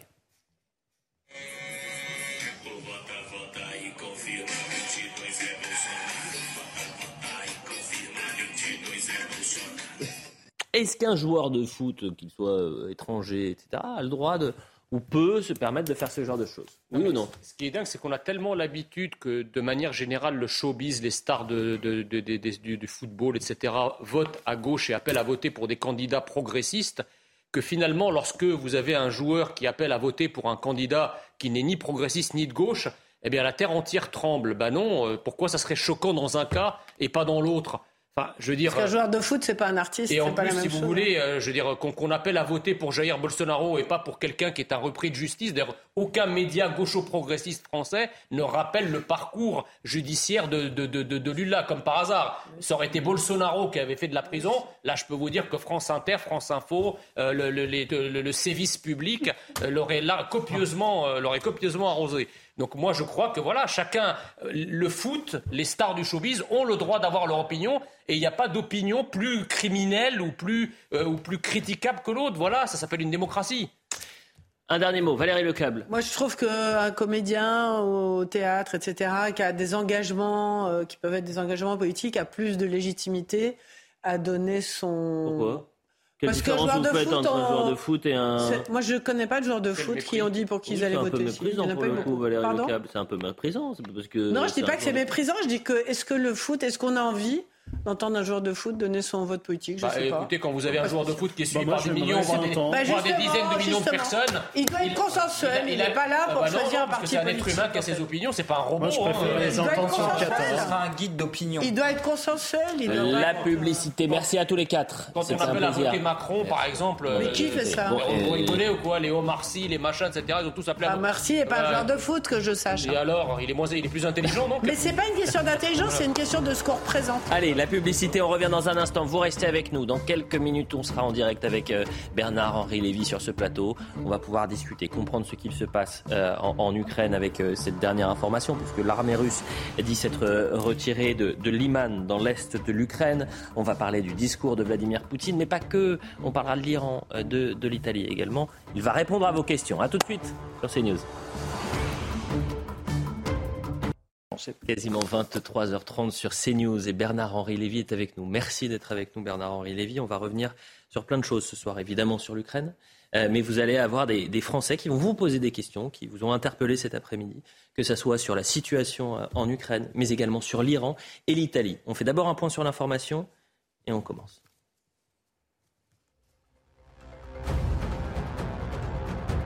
Vous serez tués un par un tant que Vladimir Poutine sera au pouvoir. Ce sont les mots prononcés par Volodymyr Zelensky aux Russes et en particulier aux responsables gouvernementaux. Le président ukrainien assure que son armée reprendra d'autres villes du Donbass dans la semaine à venir. Et sur le terrain, l'armée ukrainienne est entrée aujourd'hui dans Liman, ville stratégique de l'est de l'Ukraine. Le président turc menace de nouveau de bloquer l'adhésion de la Suède et de la Finlande à l'OTAN. Erdogan accuse les deux pays de protéger des combattants kurdes du Parti des travailleurs du Kurdistan et des unités de protection du peuple, deux organisations considérées comme terroristes par Ankara. À ce jour, 28 États membres de l'OTAN ont ratifié l'adhésion de la Suède et de la Finlande. Seules la Hongrie et la Turquie doivent encore donner leur accord final au Parlement. Le PSG peut remercier ses stars Lionel Messi et Kylian Mbappé face à Nice au Parc des Princes. Les Parisiens ouvrent le score sur coup franc. Au 20 mètres, Messi enveloppe une frappe, superbe frappe au-dessus du mur niçois. 1-0 pour Paris, cinquième but de l'Argentin en Ligue 1 cette saison. Et au retour des vestiaires, Nice égalise grâce à Laborde. L'attaquant trompe Donnarumma face au but un partout et à l'heure de jeu, Mbappé fait son entrée. Il sera le sauveur du PSG. À 10 minutes de la fin, les centre pour Mbappé qui reprend du pied droit et ne laisse aucune chance au gardien niçois. 2-1 pour le PSG, score final. Les Parisiens sont premiers, deux points devant Marseille pour le point sur l'information. Bernard-Henri Lévy, merci d'être sur ce plateau. Vous étiez euh, en Ukraine il y a une dizaine de jours. Vous étiez euh, près de Liman, dans l'est de l'Ukraine. Et l'information du jour, c'est quoi? C'est l'armée russe qui dit s'être retirée de Liman. L'armée russe a annoncé samedi s'être retirée de la ville de Liman, qui est en fait un, nœud ferroviaire dans l'est de l'Ukraine. On voit que les soldats ukrainiens avaient déclaré encercler ces dernières heures. Ce qui est incroyable, c'est qu'il y a un décalage entre le discours de Vladimir Poutine, quasi victorieux, semi-victorieux hier, et la réalité du terrain, euh, à savoir la contre-offensive ukrainienne qui fonctionne. Alors ma question, première question, elle est simple. Est-ce que euh, la guerre est en train d'être perdue par la Russie? Je le crois. C'est ce que, c'est ce que j'ai essayé de raconter dans mon reportage de match de la semaine dernière. En effet, dans cette région, j'étais avec, mes, avec mon, mon, ami photographe Marc Roussel au-dessus de Liman, avec les Ukrainiens. Et, en effet, il crevait les yeux que les Ukrainiens étaient en train de l'emporter. Militairement, il n'y a pas photo. Mhm. Ils sont les plus forts, ils sont les meilleurs, ils sont ceux qui ont le moral.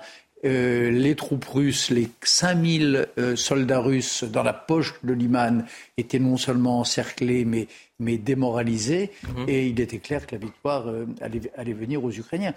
Alors parallèlement à ça, il y a cette espèce de réalité parallèle dans laquelle vit Poutine et qui déclare annexer cette région. Mhm. Mais il annexe une région qui le lendemain est pour partie reprise par les, par les Ukrainiens. Donc c'est ce qui montre le, déphasage euh, absolu, tragique de, Poutine. Alors, ils ont peut-être le moral, les euh, militaires euh, ukrainiens, mais la Russie a l'arme nucléaire. Et il y a cette nouvelle alerte de Ramzan Kadyrov, qui est le dirigeant tchétchène. Voilà ce qu'il a dit euh, aujourd'hui. Des mesures plus drastiques doivent être prises jusqu'à la déclaration de la loi martiale dans les zones frontalières et l'utilisation d'armes nucléaires de faible puissance. Est-ce que cette menace nucléaire, il faut la prendre au sérieux?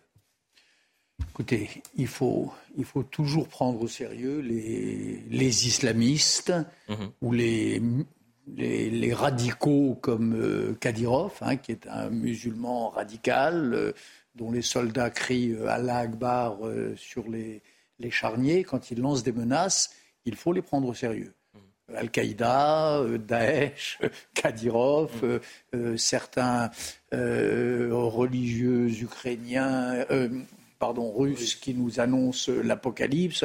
Bien sûr qu'il faut les prendre au sérieux. Euh, les fous, il arrive qu'ils passent à l'acte, c'est vrai.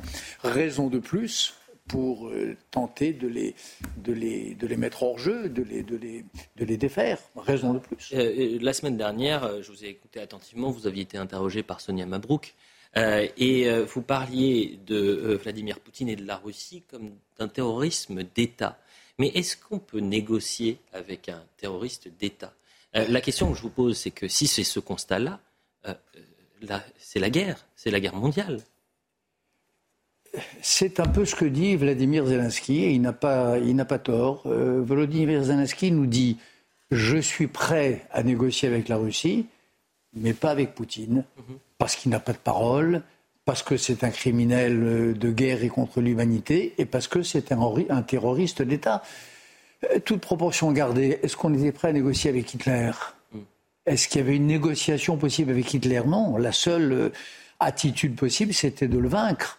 Aujourd'hui, malheureusement, Poutine a mis l'Occident, et d'abord l'Ukraine, bien sûr, dans cette position de n'avoir pas d'autre choix que de le pousser dans les cordes, de le repousser euh, hors des frontières du pays qu'il a envahi. Comparaison n'est jamais raison, mais est-ce que vous mettez sur un même piédestal Vladimir Poutine et Adolf Hitler? Piédestal, sûrement pas. Mais, mais sur un même pied, non, parce que rien n'est comparable à l'hitlérisme et que c'est le mal absolu. Euh, mais enfin, sur cette euh, horrible échelle du mal, Poutine est quelque part, oui, sur, sur l'échelle, bien, bien sûr. Alors ce que je vous propose, c'est, depuis le début de l'émission, c'est que moi je vous pose des questions, mais les, Français vous interpellent également. Donc on est allé sur le, terrain, et je remercie les équipes de, CNews d'être allées sur le terrain, qui vont euh, vous interpeller sur euh, l'Iran, l'Ukraine et l'Italie. On va écouter dans un premier temps euh, Géraldine, qui a une question pour vous. Écoutez. Bonsoir, Monsieur Henri Lévy. Donc, alors je m'appelle Géraldine Gomaher, j'ai 42 ans et je suis consultante digitale. Donc je, voici ma question pour ce soir. Euh, que pensez-vous de l'annexion de la partie des territoires en Ukraine par Poutine? Vous en pensez quoi? Je pense que ça ne veut, que ça ne veut rien dire euh, et que ça ne change rien à la réalité du terrain. C'est une espèce de, de geste incantatoire. Euh, Vladimir Poutine qui perd les, le, le, contrôle des choses sur le terrain se rattrape en organisant cette énorme cérémonie euh, boursouflée, euh, kitsch, avec des propos horribles d'ailleurs qu'on a entendus sur la place rouge. Et cette, en effet, ces annexions, mais qui ne signifient rien, puisqu'encore une fois, le lendemain même de l'annexion, le surlendemain, mhm. la réponse de Zelensky, c'est de prendre une ville stratégique d'une des quatre régions qu'il vient d'annexer. Donc j'en pense que c'est le, le, geste d'un dictateur euh, aux abois euh, qui tente de consolider ses maigres gains. Mhm. Cet homme qui pensait conquérir. Maigre gains, c'est 20% du territoire. Euh, c'est un peu moins aujourd'hui que 20%, mais c'est en effet quatre oblasts. C'est l'oblast de Zaporizhzhia, l'oblast de Kherson, l'oblast de Lugansk et l'oblast de Donetsk. Moi, je pense, c'était la conclusion de mon dernier reportage de terrain, puisque mhm. j'étais sur place pour match, pour vos confrères de match. Moi, je pense que cette guerre ne sera pas longue. En tout cas, pas aussi longue que le disent certains commentateurs. Euh, et, et je pense que les Ukrainiens vont assez, enfin plus vite qu'on ne le croit l'emporter. Je reviens sur ce que vous aviez dit euh, tout à l'heure et vous repreniez les propos de Volodymyr Zelensky, c'est-à-dire qu'il est prêt à négocier avec la Russie, mais pas avec Vladimir Poutine. Qui vous dit que le prochain, il n'est pas pire que euh, Vladimir Poutine? Que ce n'est pas euh, justement les nationalistes pur jus, encore plus pro-russes, encore plus anti-Ukraine, et qui nous pousserait cette fois-ci à la Troisième Guerre mondiale C'est possible, mais ce n'est pas les signaux qui nous a. Là, là je ne suis pas, je n'ai pas l'expérience de terrain, en Russie que j'ai en Ukraine. Mais c'est vrai que vous n'êtes pas vraiment bienvenu en, Russie. Je, suis banni de Russie, je n'ai pas le droit d'y entrer. Mais j'ai les mêmes informations que vous, c'est-à-dire les, les maires de soldats euh, qui euh, protestent, les hommes qui préfèrent se, se, briser le bras que se laisser euh, engager, 300 000 hommes qui ont quitté l'Ukraine, autant que ceux que Poutine prétend avoir enrôlés. Donc je n'ai pas l'impression que la, la, tendance dominante en Russie soit à la surenchère par rapport à Poutine. J'ai l'impression qu'il y a, au contraire, dans la population russe, une espèce de, principe de réalité qui est en train d'emporter. Jusqu'à présent, cette guerre ne les concernait pas vraiment. Ils, la voyaient à travers la propagande officielle de Russia, euh, Russia One. Et d'un seul coup, ça les concerne, ça concerne leur famille, ça concerne eux-mêmes, ça concerne les, les, vieux, les jeunes, les infirmes, les pères de famille, tout le monde bah qui est raflé comme ça par les, les agents recruteurs de Poutine. Et là, il y a un réflexe dans la société russe qui ne me semble pas aller dans le sens du pire. Il peut y avoir aussi un autre réflexe nationaliste, d'être regroupé autour de son chef. C'est-à-dire que quand vous voyez des sanctions, pas forcément économiques, mais que vous avez euh, des sanctions contre les sportifs, contre euh, la culture russe, euh, l'impossibilité d'aller dans certains territoires, bah vous pouvez peut-être vous sentir oppressé, insulté presque. Est-ce que c'est ce, ce rapport-là qu'il faut avec la population russe? Ça ne doit pas être simple d'être russe aujourd'hui, parce que on doit se sentir, je suppose, d'abord oppressé, d'abord insulté, d'abord humilié par ce dirigeant. Hmm. Ce dirigeant paranoïaque, absurde, hmm. criminel, terroriste, que l'on voit parader, tenir des discours vomitif contre le reste du monde comme il l'a fait sur la place rouge. Ce discours sur la place rouge était un discours de, de fou aux abois, ces éructations contre l'Occident, contre le reste de la planète. Donc d'abord, je pense qu'un Russe doit se sentir humilié par cela.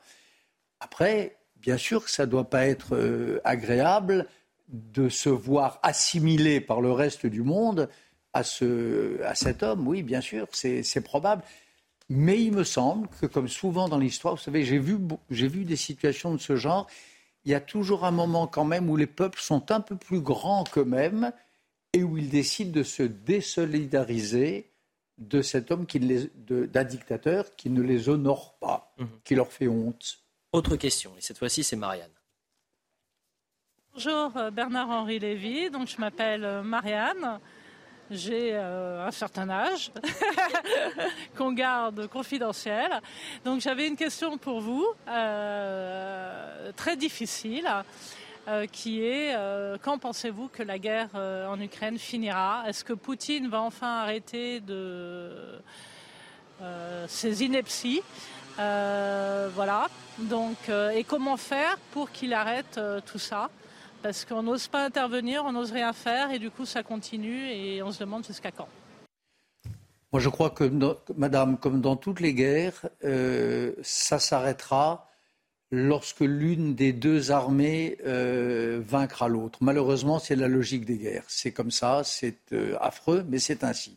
Donc cette guerre s'arrêtera lorsque l'armée ukrainienne aura récupéré son bien, lorsqu'elle aura récupéré son territoire, lorsqu'elle aura euh, bouté l'envahisseur hors de ses frontières. Et vous pensez vraiment qu'aujourd'hui, l'Ukraine peut récupérer ces quatre territoires? Je, le crois, vraiment je le crois. et là encore, je... Mais à quel prix? Voilà. Le, c'est ça ce qui est, ce qui est affreux. Au prix d'une troisième guerre mondiale? Non. Au prix.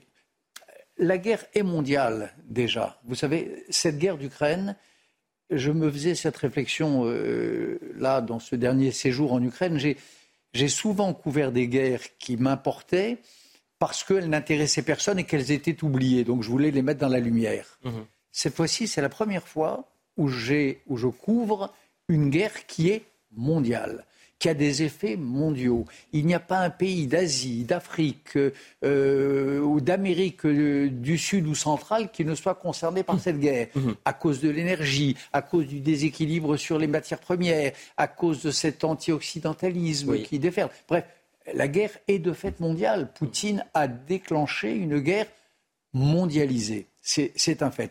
Donc il faut que ça s'arrête vite. Et pour que ça s'arrête vite, il faut que l'armée russe euh, décide, enfin que le peuple russe décide à un moment donné que, que ça ne vaut pas la peine, que cette guerre ne le concerne pas, que cette guerre est folle, que pourquoi des jeunes hommes iraient-ils mourir euh, comme ça pour une cause dont ils ne comprennent pas le sens? Dans cette guerre, Bernard-Henri Lévy, il y a aussi une escalade dans la communication. Des mots, évidemment, du côté de l'agresseur, qui est Vladimir Poutine, mais aussi des agressés. Et je pense, euh, par exemple, à Joe Biden, je pense à Ursula von der Leyen, euh, je pense parfois même à, à, Volodymyr Zelensky, qui a pu avoir des mots très durs. Est-ce que cette escalade euh, dans la communication ne finalement nous freine pas dans une possibilité de négocier, de discuter, d'être autour d'une table pour dire voilà, il faut que cette guerre absurde cesse il n'y a pas d'escalade de la, de la communication.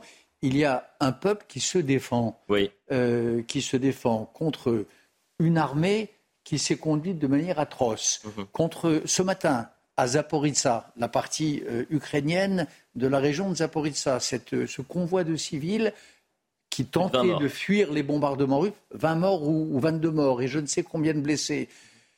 Il n'y a pas d'escalade de la communication, il y a des faits. Boucha, c'est un fait. Zaporizhzhia ce matin, c'est un, c'est un fait. Ces colonnes de pauvres gens que j'ai, que, que, que j'ai vu quitter euh, euh, les villes ukrainiennes bombardées, c'est un fait. Euh, la ville de Bakhmut, dont je parlais dans, dans Match, totalement des villes fantômes, où il ne restait que des petits vieux qui n'avaient pas les moyens de payer les, les, les 50 ou les 100 euros du passeur qui allait les exfiltrer. C'est un fait. Il n'y a pas de communication. Dernière déclaration, cette fois-ci, on va écouter euh, euh, Vladimir Poutine, et c'était hier, puisqu'il y a eu deux discours, place rouge, mais un tout petit peu avant, euh, au, Kremlin, devant tous les plus hauts dignitaires politiques russes. Et il revient sur les sanctions, il revient aussi sur cette crise de l'énergie et la crise de l'alimentation. Et il pointe la responsabilité sur l'Occident. Écoutez. Les Européens doivent convaincre aujourd'hui leurs citoyens de moins manger, de moins se laver, de, euh, de se couvrir plus l'hiver. Et ceux qui se demandent pourquoi, on leur explique que ce sont des ennemis, des extrémistes, des radicaux. Et on fait porter la culpabilité à la Russie, qui est la cause, soi-disant, de tous les malheurs. Mais ce que j'aimerais souligner, c'est qu'il y, a tout, il y a tout pour penser que l'Occident n'est pas prêt à avoir une approche constructive pour régler la crise énergétique et alimentaire qui est apparue de leur faute et qui est le résultat de leur politique politique euh, qui a commencé bien avant notre opération militaire spéciale. Vous lui répondez quoi mais, mais, non, mais que c'est euh, là encore univers parallèle, absurdité. Euh, crise alimentaire mondiale, blocus du port d'Odessa, mhm. blocus du port de Mykolaïev, les bateaux qui jusqu'à une date récente et au compte-gouttes, n'avaient pas le droit d'appareiller, de charger les silos pleins. Euh, c'est ça la crise alimentaire mondiale. La crise de l'énergie, euh, c'est... Euh, c'est une réponse aux sanctions européennes, les paquets de sanctions. On est au huitième paquet de sanctions. Jusqu'à cette folle invasion de l'Ukraine le 24 février, mhm. sortie de nulle part, à laquelle personne ne croyait, motivée par rien il n'y avait aucun problème. Poutine vendait son énergie, l'Europe l'achetait, euh, le, reste de la planète se fournissait comme elle pouvait. Euh, Poutine a créé ce chaos planétaire euh, et il en, est le, seul responsable. Une dernière question, et on parlera de l'Iran, qui peut peut-être paraître folle, mais je sais que vous êtes un homme qui a été au, cœur parfois de, de certaines négociations. si demain vous avez la possibilité de rencontrer Vladimir Poutine et que votre discussion peut peut y avoir une issue favorable, c'est-à-dire une, paix. Je, crois malheureusement. C'est rare de dire cela parce que je, moi je suis euh, fondamentalement optimiste et je crois qu'il y a une, étincelle euh, d'humanité en chacun. Mhm. Cet homme-là a perdu ce sens dont je parle et je crois que malheureusement personne ne pourra plus rien obtenir de lui. Le président de la République française, Emmanuel Macron, avec mhm. beaucoup de mérite d'ailleurs, mhm a longtemps cru cela. Mhm. qu'on pouvait l'amener à la raison, mhm. qu'on pouvait lui expliquer qu'il commettait une erreur historique, qu'il faisait honte à son peuple, et ainsi de suite. Bah, il s'est aperçu, après des heures de conversation interminables au téléphone, que ça ne servait à rien. Il y a, dans l'histoire des hommes, des moments d'impasse. Il y a des individus qui sont, euh, qui sont perdus pour l'échange rationnel, hélas. Parlons de l'Iran à, présent. La colère en, Iran suite à la mort de Macha Amini, arrêté par la police des mœurs il y a 16 euh, jours et euh, décédé. Pour l'instant, il y a toute une enquête, mais on est bien en train de comprendre que c'est cette police des mœurs qui, a, tué cette, jeune femme. Vague de mobilisation euh, dans tout le pays avec des grèves généralisées, des femmes qui, au prix de leur vie, vont dans les rues pour protester contre ce régime totalitaire. On va écouter David qui a une question oui, bonjour, je m'appelle David, euh, j'ai 52 ans. Euh, j'habite à Boulogne-Billancourt et je travaille dans l'hôtellerie en tant que directeur. Donc euh, je voulais poser une question à Bernard-Henri Lévy. Qu'est-ce qu'il pense de, du magnifique combat des femmes actuellement en Iran, de cette révolte? Quelle est, son, quelle est sa réaction? Donc voilà. La répression a fait au moins 83 morts déjà. Je trouve cette révolte évidemment magnifique, courage euh, absolument exemplaire, leçon donnée à toute la société iranienne et au reste du monde. Ces femmes insurgées pour, euh, pour tous les peuples opprimés du monde. Je suis épouvanté par, ce qui, par ces morts, ces 80, 83 morts à, cette heure, voilà et ceux qui probablement viendront, parce que je sais que ce régime sera sans pitié, que le régime des Mollahs, comme le régime de Poutine, dont nous parlions tout à l'heure, d'ailleurs, ils sont cousins, ils sont alliés, euh, ils sont unis par une sorte d'axe de fer, je sais qu'il sera sans pitié avec ces femmes. Et que lorsqu'il aura le sentiment, le régime des Mollahs, qu'elle menace véritablement leur pouvoir, la, répression peut être, peut être terrible. Donc je suis euh, bouleversé d'admiration je suis euh, épouvanté. Je trouve magnifique cette, euh, d'ailleurs cette, euh, cette attitude qui consiste soit à dénouer ses cheveux, soit à les couper. C'est un geste très ancien dans la culture persane, mhm. un geste immémorial. Il y a dans la grande poésie persane, dans le livre des rois, qui est un des, plus, des livres les plus anciens de la tradition perse, il y a des femmes euh, fières, euh, des femmes qui, dans les circonstances de, grand deuil ou de grande colère, ont ce geste-là. Et je trouve beau que les femmes d'aujourd'hui, 2022, des siècles et des siècles après cela, retrouvent ce geste immémorial de la grande culture persane, qui a, dont on oublie trop d'ailleurs qu'elle a fait une vraie place aux femmes hein, en islam. Ça, cela fait partie, c'est une des régions de l'islam euh, qui a donné une place tout à fait éminente et tout à fait glorieuse aux femmes. Donc il y a quelque chose de glorieux dans cette histoire et de redoutable.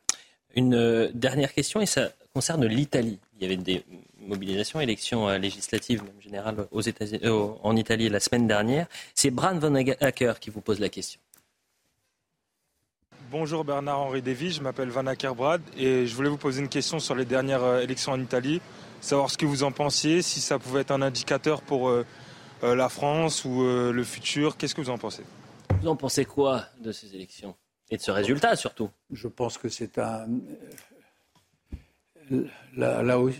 c'est un résultat qui ne fait pas honneur là non plus à, l'Italie. Hein, euh, ce pays euh, sublime qu'est l'Italie, le berceau de l'Europe, le, le, socle constitutif de la culture européenne, se livrait à un Berlusconi vieillissant, mm-hmm. euh, à un Salvini battleur de foire et à une euh, Madame Mélanie euh, qui, dont on sent bien qu'elle ne se défait pas, qu'elle ne parvient pas à se défaire de ses racines euh, néofascistes. Tout ça, c'est triste pour l'Italie. Vous êtes dans cette ligne de parler de ce parti comme d'un parti post-fasciste? Vous avez l'impression que ce programme qu'elle a présenté, qui euh, programme euh, effectivement euh, protecteur pour les Italiens, sur la sécurité, sur l'immigration, sur en disant que c'est une femme chrétienne italienne, et puis l'aspect social d'ailleurs qui est plutôt libéral. Est-ce que ça, ça définit le, le post-fascisme aujourd'hui J'ai eu le malheur de dire la semaine dernière euh, en cinq jours, on a découvert un nombre de spécialistes de la politique italienne qui nous parlent de post-fascisme. L'aspect social, euh, il faut le dire vite. Il y a aussi les projets. Euh, qui condamnent l'annexion d'ailleurs. réduction, non, non, du revenu de citoyenneté, c'est l'équivalent du RSA en Italie, qui ne va pas particulièrement dans le sens d'une politique sociale. Mhm. Donc, il y, a ça. Et puis, il y a le rapport de, cette, de ce gouvernement, de cette future chef de gouvernement à l'Europe. Mhm. Moi, je pense que le, salut pour nos vieilles nations européennes, c'est de rester elles-mêmes mhm. et de construire l'Europe et de renforcer l'Europe et de faire qu'on puisse répondre d'égal à égal à la Russie euh, néo-impériale, à la Turquie néo-ottomane, à la puissance chinoise et euh, aux nostalgiques du califat islamique. Je pense que pour répondre à tout ça, il faut une Europe puissante. J'entends les, discours, les, pétitions de principe, les, déclarations avant l'élection hmm. de Mme Mélanie. Depuis qu'elle est, majoritaire, elle est beaucoup plus prudente. Et elle ne me semble pas, ces déclarations, aller dans le sens de ce deuxième, ce second patriotisme qu'est le patriotisme européen. Merci Bernard-Henri Lévy. J'ai une dernière question puisqu'on a parlé de euh, l'Iran. Je sais que vous êtes euh, très proche euh, de Salman Rushdie. Vous aviez fait un papier formidable d'ailleurs dans le journal du dimanche euh, que j'invite les téléspectateurs à, relire. Est-ce que vous avez des nouvelles? On n'en parle plus beaucoup de Salman Rushdie. Comment va-t-il? Écoutez, il a, il a un moral d'acier. il a un optimisme inébranlable, mais je crois que sa convalescence est lente. Et je crois que les blessures qu'il a euh, reçues sont, sont, sont, des blessures euh, qui, qui pour l'instant, ne sont pas ne sont ne sont pas guéries, sont des blessures sérieuses. Et voilà. Mais il fait face. Le dernier mot, le dernier message qu'il m'a qu'il m'a adressé il y a quelques jours, le dernier email, se terminait par euh, nous les aurons. Voilà, nous les aurons. Qui? Bah, Peut-être les, les mollahs iraniens que défient ces vaillantes femmes que, dont nous parlions il y a quelques minutes. C'était un plaisir de vous recevoir, Bernard-Henri Lévy. C'était un plaisir aussi pour cette émission. Je remercie France Godfab, toutes les équipes techniques, Tania qui s'est euh, préparée cette émission. On se retrouve demain pour Ça se dispute dès 19h. À demain. Planning for your next trip? Elevate your travel style with Quince. Quince has all the jet setting essentials you'll want for your next getaway, like European linen, premium luggage options, buttery soft Italian leather bags, and so much more. And is all priced at 50 to 80% less than similar brands. Plus, Quince only works with factories that use safe and ethical manufacturing practices. Pack your bags with high-quality essentials you'll be wearing for vacations to come with Quince. Go to quince.com/pack for free shipping and 365-day returns.